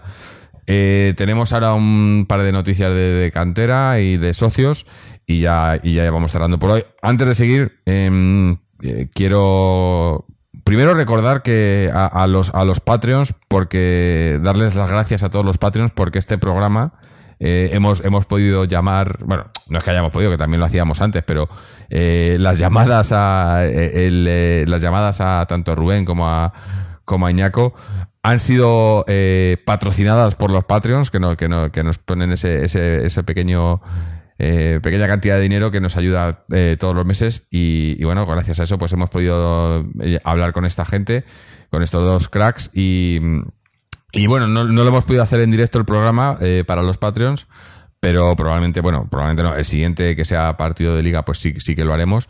Eh, para los que no lo sepáis todavía, son muy pesados para los que ya lo sabéis, pero para los que no lo sepáis, pues eso, Patreon, eh, pa- www.patreon.com barra atleti con tres es, es el medio que tenemos ahora para que nos eh, podáis apoyar económicamente y así pues poder ir mejorando el programa. Yo creo que, por ejemplo, el programa de hoy es una, un- una manera de, ofreceros algo diferente. Y bueno, y también os habréis dado cuenta que en, en iVoox hemos cambiado un poco. En iTunes hay un, seguimos teniendo un pequeño problema en, la- en, en cuanto a que el programa creo que sale duplicado. Hemos intentado eliminar uno, pero no, no con esta gente de Apple pues es un poco difícil de, de- negociar. Pero seguimos ahí. Hay dos, pues si no nos escucháis por uno, nos escucháis en otro. El único problema con esto es que la- las, eh, las estadísticas y demás eh, se quedan un poco colgadas por ahí, pero bueno, ahí seguimos, ¿no? Nos, eh, si nos queréis escuchar, nos vais a poder escuchar. Em, con esto, ya digo, vamos a hacer un poco, un pequeño repaso de, de- de cantera y demás, pero Chechu, pues por desgracia, hoy no ha podido mandarnos su, su audio habitual. Así que os vais a tener que conformar con, con lo que os pueda decir yo, que no es mucho, porque tampoco sé muchos resultados. Eh, empezando por el, por el Féminas, que ha ganado su partido, sigue líder. El Barcelona está jugando ahora mismo, va ganando 1-2 al, al Madrid Club de Fútbol. Así que bueno, pues seguimos con esa ventaja de un punto sobre el Madrid, perdón, sobre el Madrid, sobre el Barcelona. Y, y a seguir, a seguir, ya que quedan, me parece que quedan, les quedan seis partidos para terminar la liga y va a estar todo muy apretado. El Féminas B, eh, Féminas B, os, digo en un segundo, eh, si lo encuentro aquí. Féminas B eh, todavía no ha jugado el partido. No, sí ha tenido que jugar. No tengo aquí el, el resultado, pero va, ser- sigue segundo en su, en su liga. El, el B ha, ha caído, jugaba contra uno de los, de los equipos importantes de. Es más, creo que con esta victoria jugamos con el Rayo Majadahonda, hemos perdido los cero y el, sí, y el Rayo Majadahonda eh, con este resultado se ha puesto primero en la clasificación. Se nos aleja la- los puestos de ascenso, estamos ahora mismo a, siete puntos de los puestos de ascenso, a espera- o seis puntos a espera de lo que pase con el, con el Rápido de Bouzas, pero se va complicando porque también les quedan eh, les quedan siete partidos ahí complicado, pero bueno, eh, los chavales están haciendo una, una temporada, una temporada increíble. Eh, luego tenemos el juvenil de Liga Nacional que ha, ganado su partido a la vaca eh, y bueno, sigue, está, cuarto en la clasificación, eh, un poco alejado de los puestos de arriba, pero intentando cosas importantes. Y el División de Honor que ha perdido 0-3 contra el Rayo Vallecano y se aleja un poco también. eh, ahora está ahora mismo está a tres puntos de- de- del líder que es el que es el Rayo, pero con un partido menos. O sea que tiene, tiene todavía hay posibilidades. Eh, esto es todo lo que tenemos de cantera y féminas. Bueno, a no ser que alguno de los que estáis por aquí tengáis alguna noticia más o algún resultado. No, aquí creo que has dado lo que sabemos. Y bueno, pues sí, eh, sin Chechu esto, esto, esto sabe a muy poco, pero bueno, es lo que, es lo que hay. Eh, ya le tendremos por aquí la semana que viene que nos cuente algo más interesante. Y ahora lo que sí que tenemos es un audio de Fernando que nos viene a contar qué es, qué es lo que ha pasado con el socios esta semana. Así que vamos a escuchar qué es lo que nos dice Fernando. El Atlético Club de Socios ha cosechado la tercera derrota de la temporada. Hoy no pudo ser. Se jugó bastante flojo, se jugó mal y se perdió 4-2 con la Escuela de Fútbol de Arganda, un equipo que estaba casi en zona del descenso, pero hoy no ha salido absolutamente nada. Pese a ello, quedan nueve partidos, que en realidad son ocho, porque hay uno de ellos que el socio ya lo tiene ganado, porque es un equipo que estaba retirado y los tres puntos están ya ganados. Y saca 11 puntos al segundo, al tercero, al cuarto y al quinto. Suben dos, o sea que es una situación bastante positiva porque son 11 puntos a falta de 24 puntos en juego. Las cuentas son claras. De esos ocho partidos que quedan de jugar, con cuatro victorias, automáticamente se estaría en preferente y eso suponiendo que todos los demás equipos ganaran todos los partidos, que tampoco va a ser fácil. O sea que pese a la derrota de hoy hay tranquilidad porque hay un buen margen, una ventaja amplia, hay un equipo muy bueno y un día malo, el típico día malo que se te cruza todo, encajas cuatro goles, los cuatro goles de cabeza, curiosamente, y son cosas del fútbol que cualquier equipo te puede ganar si tienes tú un mal día. Pero no pasa nada, ahora viene la Semana Santa, se descansará y el 8 de abril vuelve la liga con un partido contra el tercer clasificado, domingo 8 de abril, en un derby de Getafe, Atlético Club de Socios contra la escuela, la escuela del Ciudad de Getafe, a las 5 de la tarde en Universidad. Bueno, pues eh, no todo no todo podía ser perfecto para, para el socios, pero, pero yo creo que, que ya. Es más, nos decía Fernando que, con cuatro victorias, ¿no? Eh, con cuatro victorias más está ya matemáticamente conseguido ese título. Eh, y yo creo que, sí que lo van a conseguir, ¿no? O sea, la ventaja que tienen sería un desastre que no lo consiguieran, ¿no? Y, y- y- pero a su vez va a ser un va a ser histórico que lo consigan, ¿no? Eh, la verdad que muy muy impresionante lo que está haciendo el socios, ¿no? Eh, ¿Qué más? Pues poco más. Eh, ya recordaros el, el siguiente partido de, de- de Liga del Atleti que jugamos el, el domingo, el próximo domingo, domingo 1 a las 9 menos cuarto en el Metropolitano eh, contra el Deportivo. Un Deportivo que está ahí, pues eso, en, en puestos de descenso, ¿no? Eh, eh, intentando salvar la temporada. Que va a venir aquí, pues, eh, eso, a sacar lo que pueda porque no le queda otra.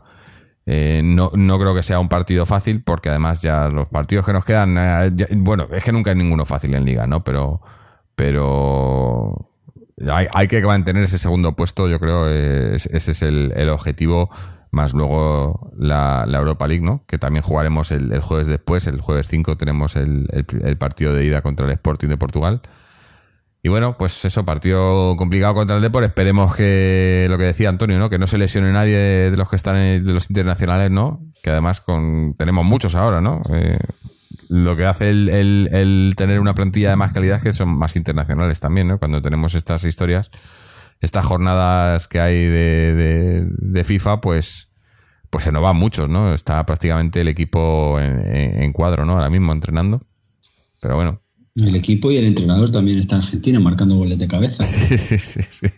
Simeone. Sí. ¿eh? Yo creo que está para, ¿eh? Eh, ahora con la plantilla corta y tal, que le hagan ficha Ya te porque... digo, ha jugado el entrenador. Va, repitiendo gol como cuando ganamos la liga, algo que le metió al Albacete. Sí, sí, sí. Sí, Sí, sí. Entrando de cabeza ahí como un obús. Sí, sí. sí. sí. La verdad que... eh, es, es un orgullo poder tener a Lo ha este, a este dicho, hombre. lo ha dicho, no sé quién ha sido, si Iñaco o, Rubén, que parece mentira que, y me parece mentira que, se esté, que haya gente del Atlético de Madrid Sí, que esté tirando que piedras. Me da igual que se est- que se- exactamente, o sea, que estén eh, fiscali- fiscalizando el trabajo de, de Simeone o que solamente que piensen que hay alguien mejor que Simeone para dirigir al equipo. O sea, es que me guardo los, los calificativos porque son ofensivos y aquí no caben, pero de verdad no lo entiendo. Es que no lo entiendo. O sea, tienes que tener un mínimo de una mínima crítica y un mínimo de, de- de memoria, ¿no? De lo que ha pasado hace cinco años, que no está tan lejos. Es hace cinco años que teníamos a Manzano en el banquillo, nos encontró un segunda vez Albacete, lo tengo que recordar en el Calderón. Entonces, por favor, seamos un poco mm, Sí. Consecuentes. cabales, ¿no? Consecuentes, efectivamente. Sí. Bueno, eh, pues nada, chicos, eh, vamos a, a terminar ya el programa por hoy. Mira, al final nos hemos ido casi a las dos horas, ¿eh? A lo tonto, a lo tonto. Yo que pensaba que, que eso, que con Iñaco y Rubén, eh, los dos nos descontaban que no, es que no tengo mucho tiempo y tal, pero se ve que les ha, les ha gustado porque vamos. eh, Se han encontrado gusto, se han Sí, sí. encontrado gusto. Estaban bien, nos hemos tirado ahí una hora y pico de charla. Bueno, eh, Iñaco se ha tenido que ir antes, que por cierto no le hemos podido despedir como, como debiera, pero bueno, Iñaco, si estás escuchando esto, muchas gracias por haber estado, ya te he dicho antes, a ver si te podemos tener por aquí de vuelta. A ver si ahora cuando te- hemos hablado mucho de, lo que puede pasar a final de temporada, a ver si cuando, cuando termine la temporada podemos tenerles a los dos otra vez y, y hacer un balance en condiciones con ellos de, lo que ha sido la temporada o lo que puede ser la siguiente. Y nada, dar las gracias también, obviamente, a, a vosotros, a los que habéis estado aquí, a, José, a Antonio, a, a Israel, que también creo que se, se nos ha caído por el camino ahora mismo, eh, a Fernando, que nos ha mandado su audio, a todos los que nos escucháis y nos seguís a través de nuestra página web, www.atleticontreses.com, donde podéis eh, escuchar este programa y todos los anteriores, seguirnos en las redes sociales, tanto en Twitter como en Facebook, suscribiros al podcast a través de iTunes, RSS o iBox. Y también ayudarnos, como hemos comentado antes, en, Patreon, eh, a través de los enlaces que tenéis en la web o en la descripción del programa. Una pequeña ayuda que, que yo creo que a vosotros no, no, no, no equivale a mucho, pero para nosotros sí es. Y además es mm, de verdad que lo agradecemos mucho a, lo- a los Patreons que, que, va- que, va- que vamos teniendo y, que vamos haciendo que el, que el programa vaya más. Eh, con esto nos despedimos. Como hemos dicho, eh, tenemos el partido el domingo por la noche, pues me imagino que estaremos por aquí haciendo el programa después de, ese partido. Los Patreons podrán escucharlo en directo. Los no Patreons, pues un par de horitas después del partido lo tendréis disponible. Y nada, eh, a ver si para entonces, como digo siempre, podemos estar hablando de una victoria de Leti. Así que hasta entonces, y como siempre, Aleti.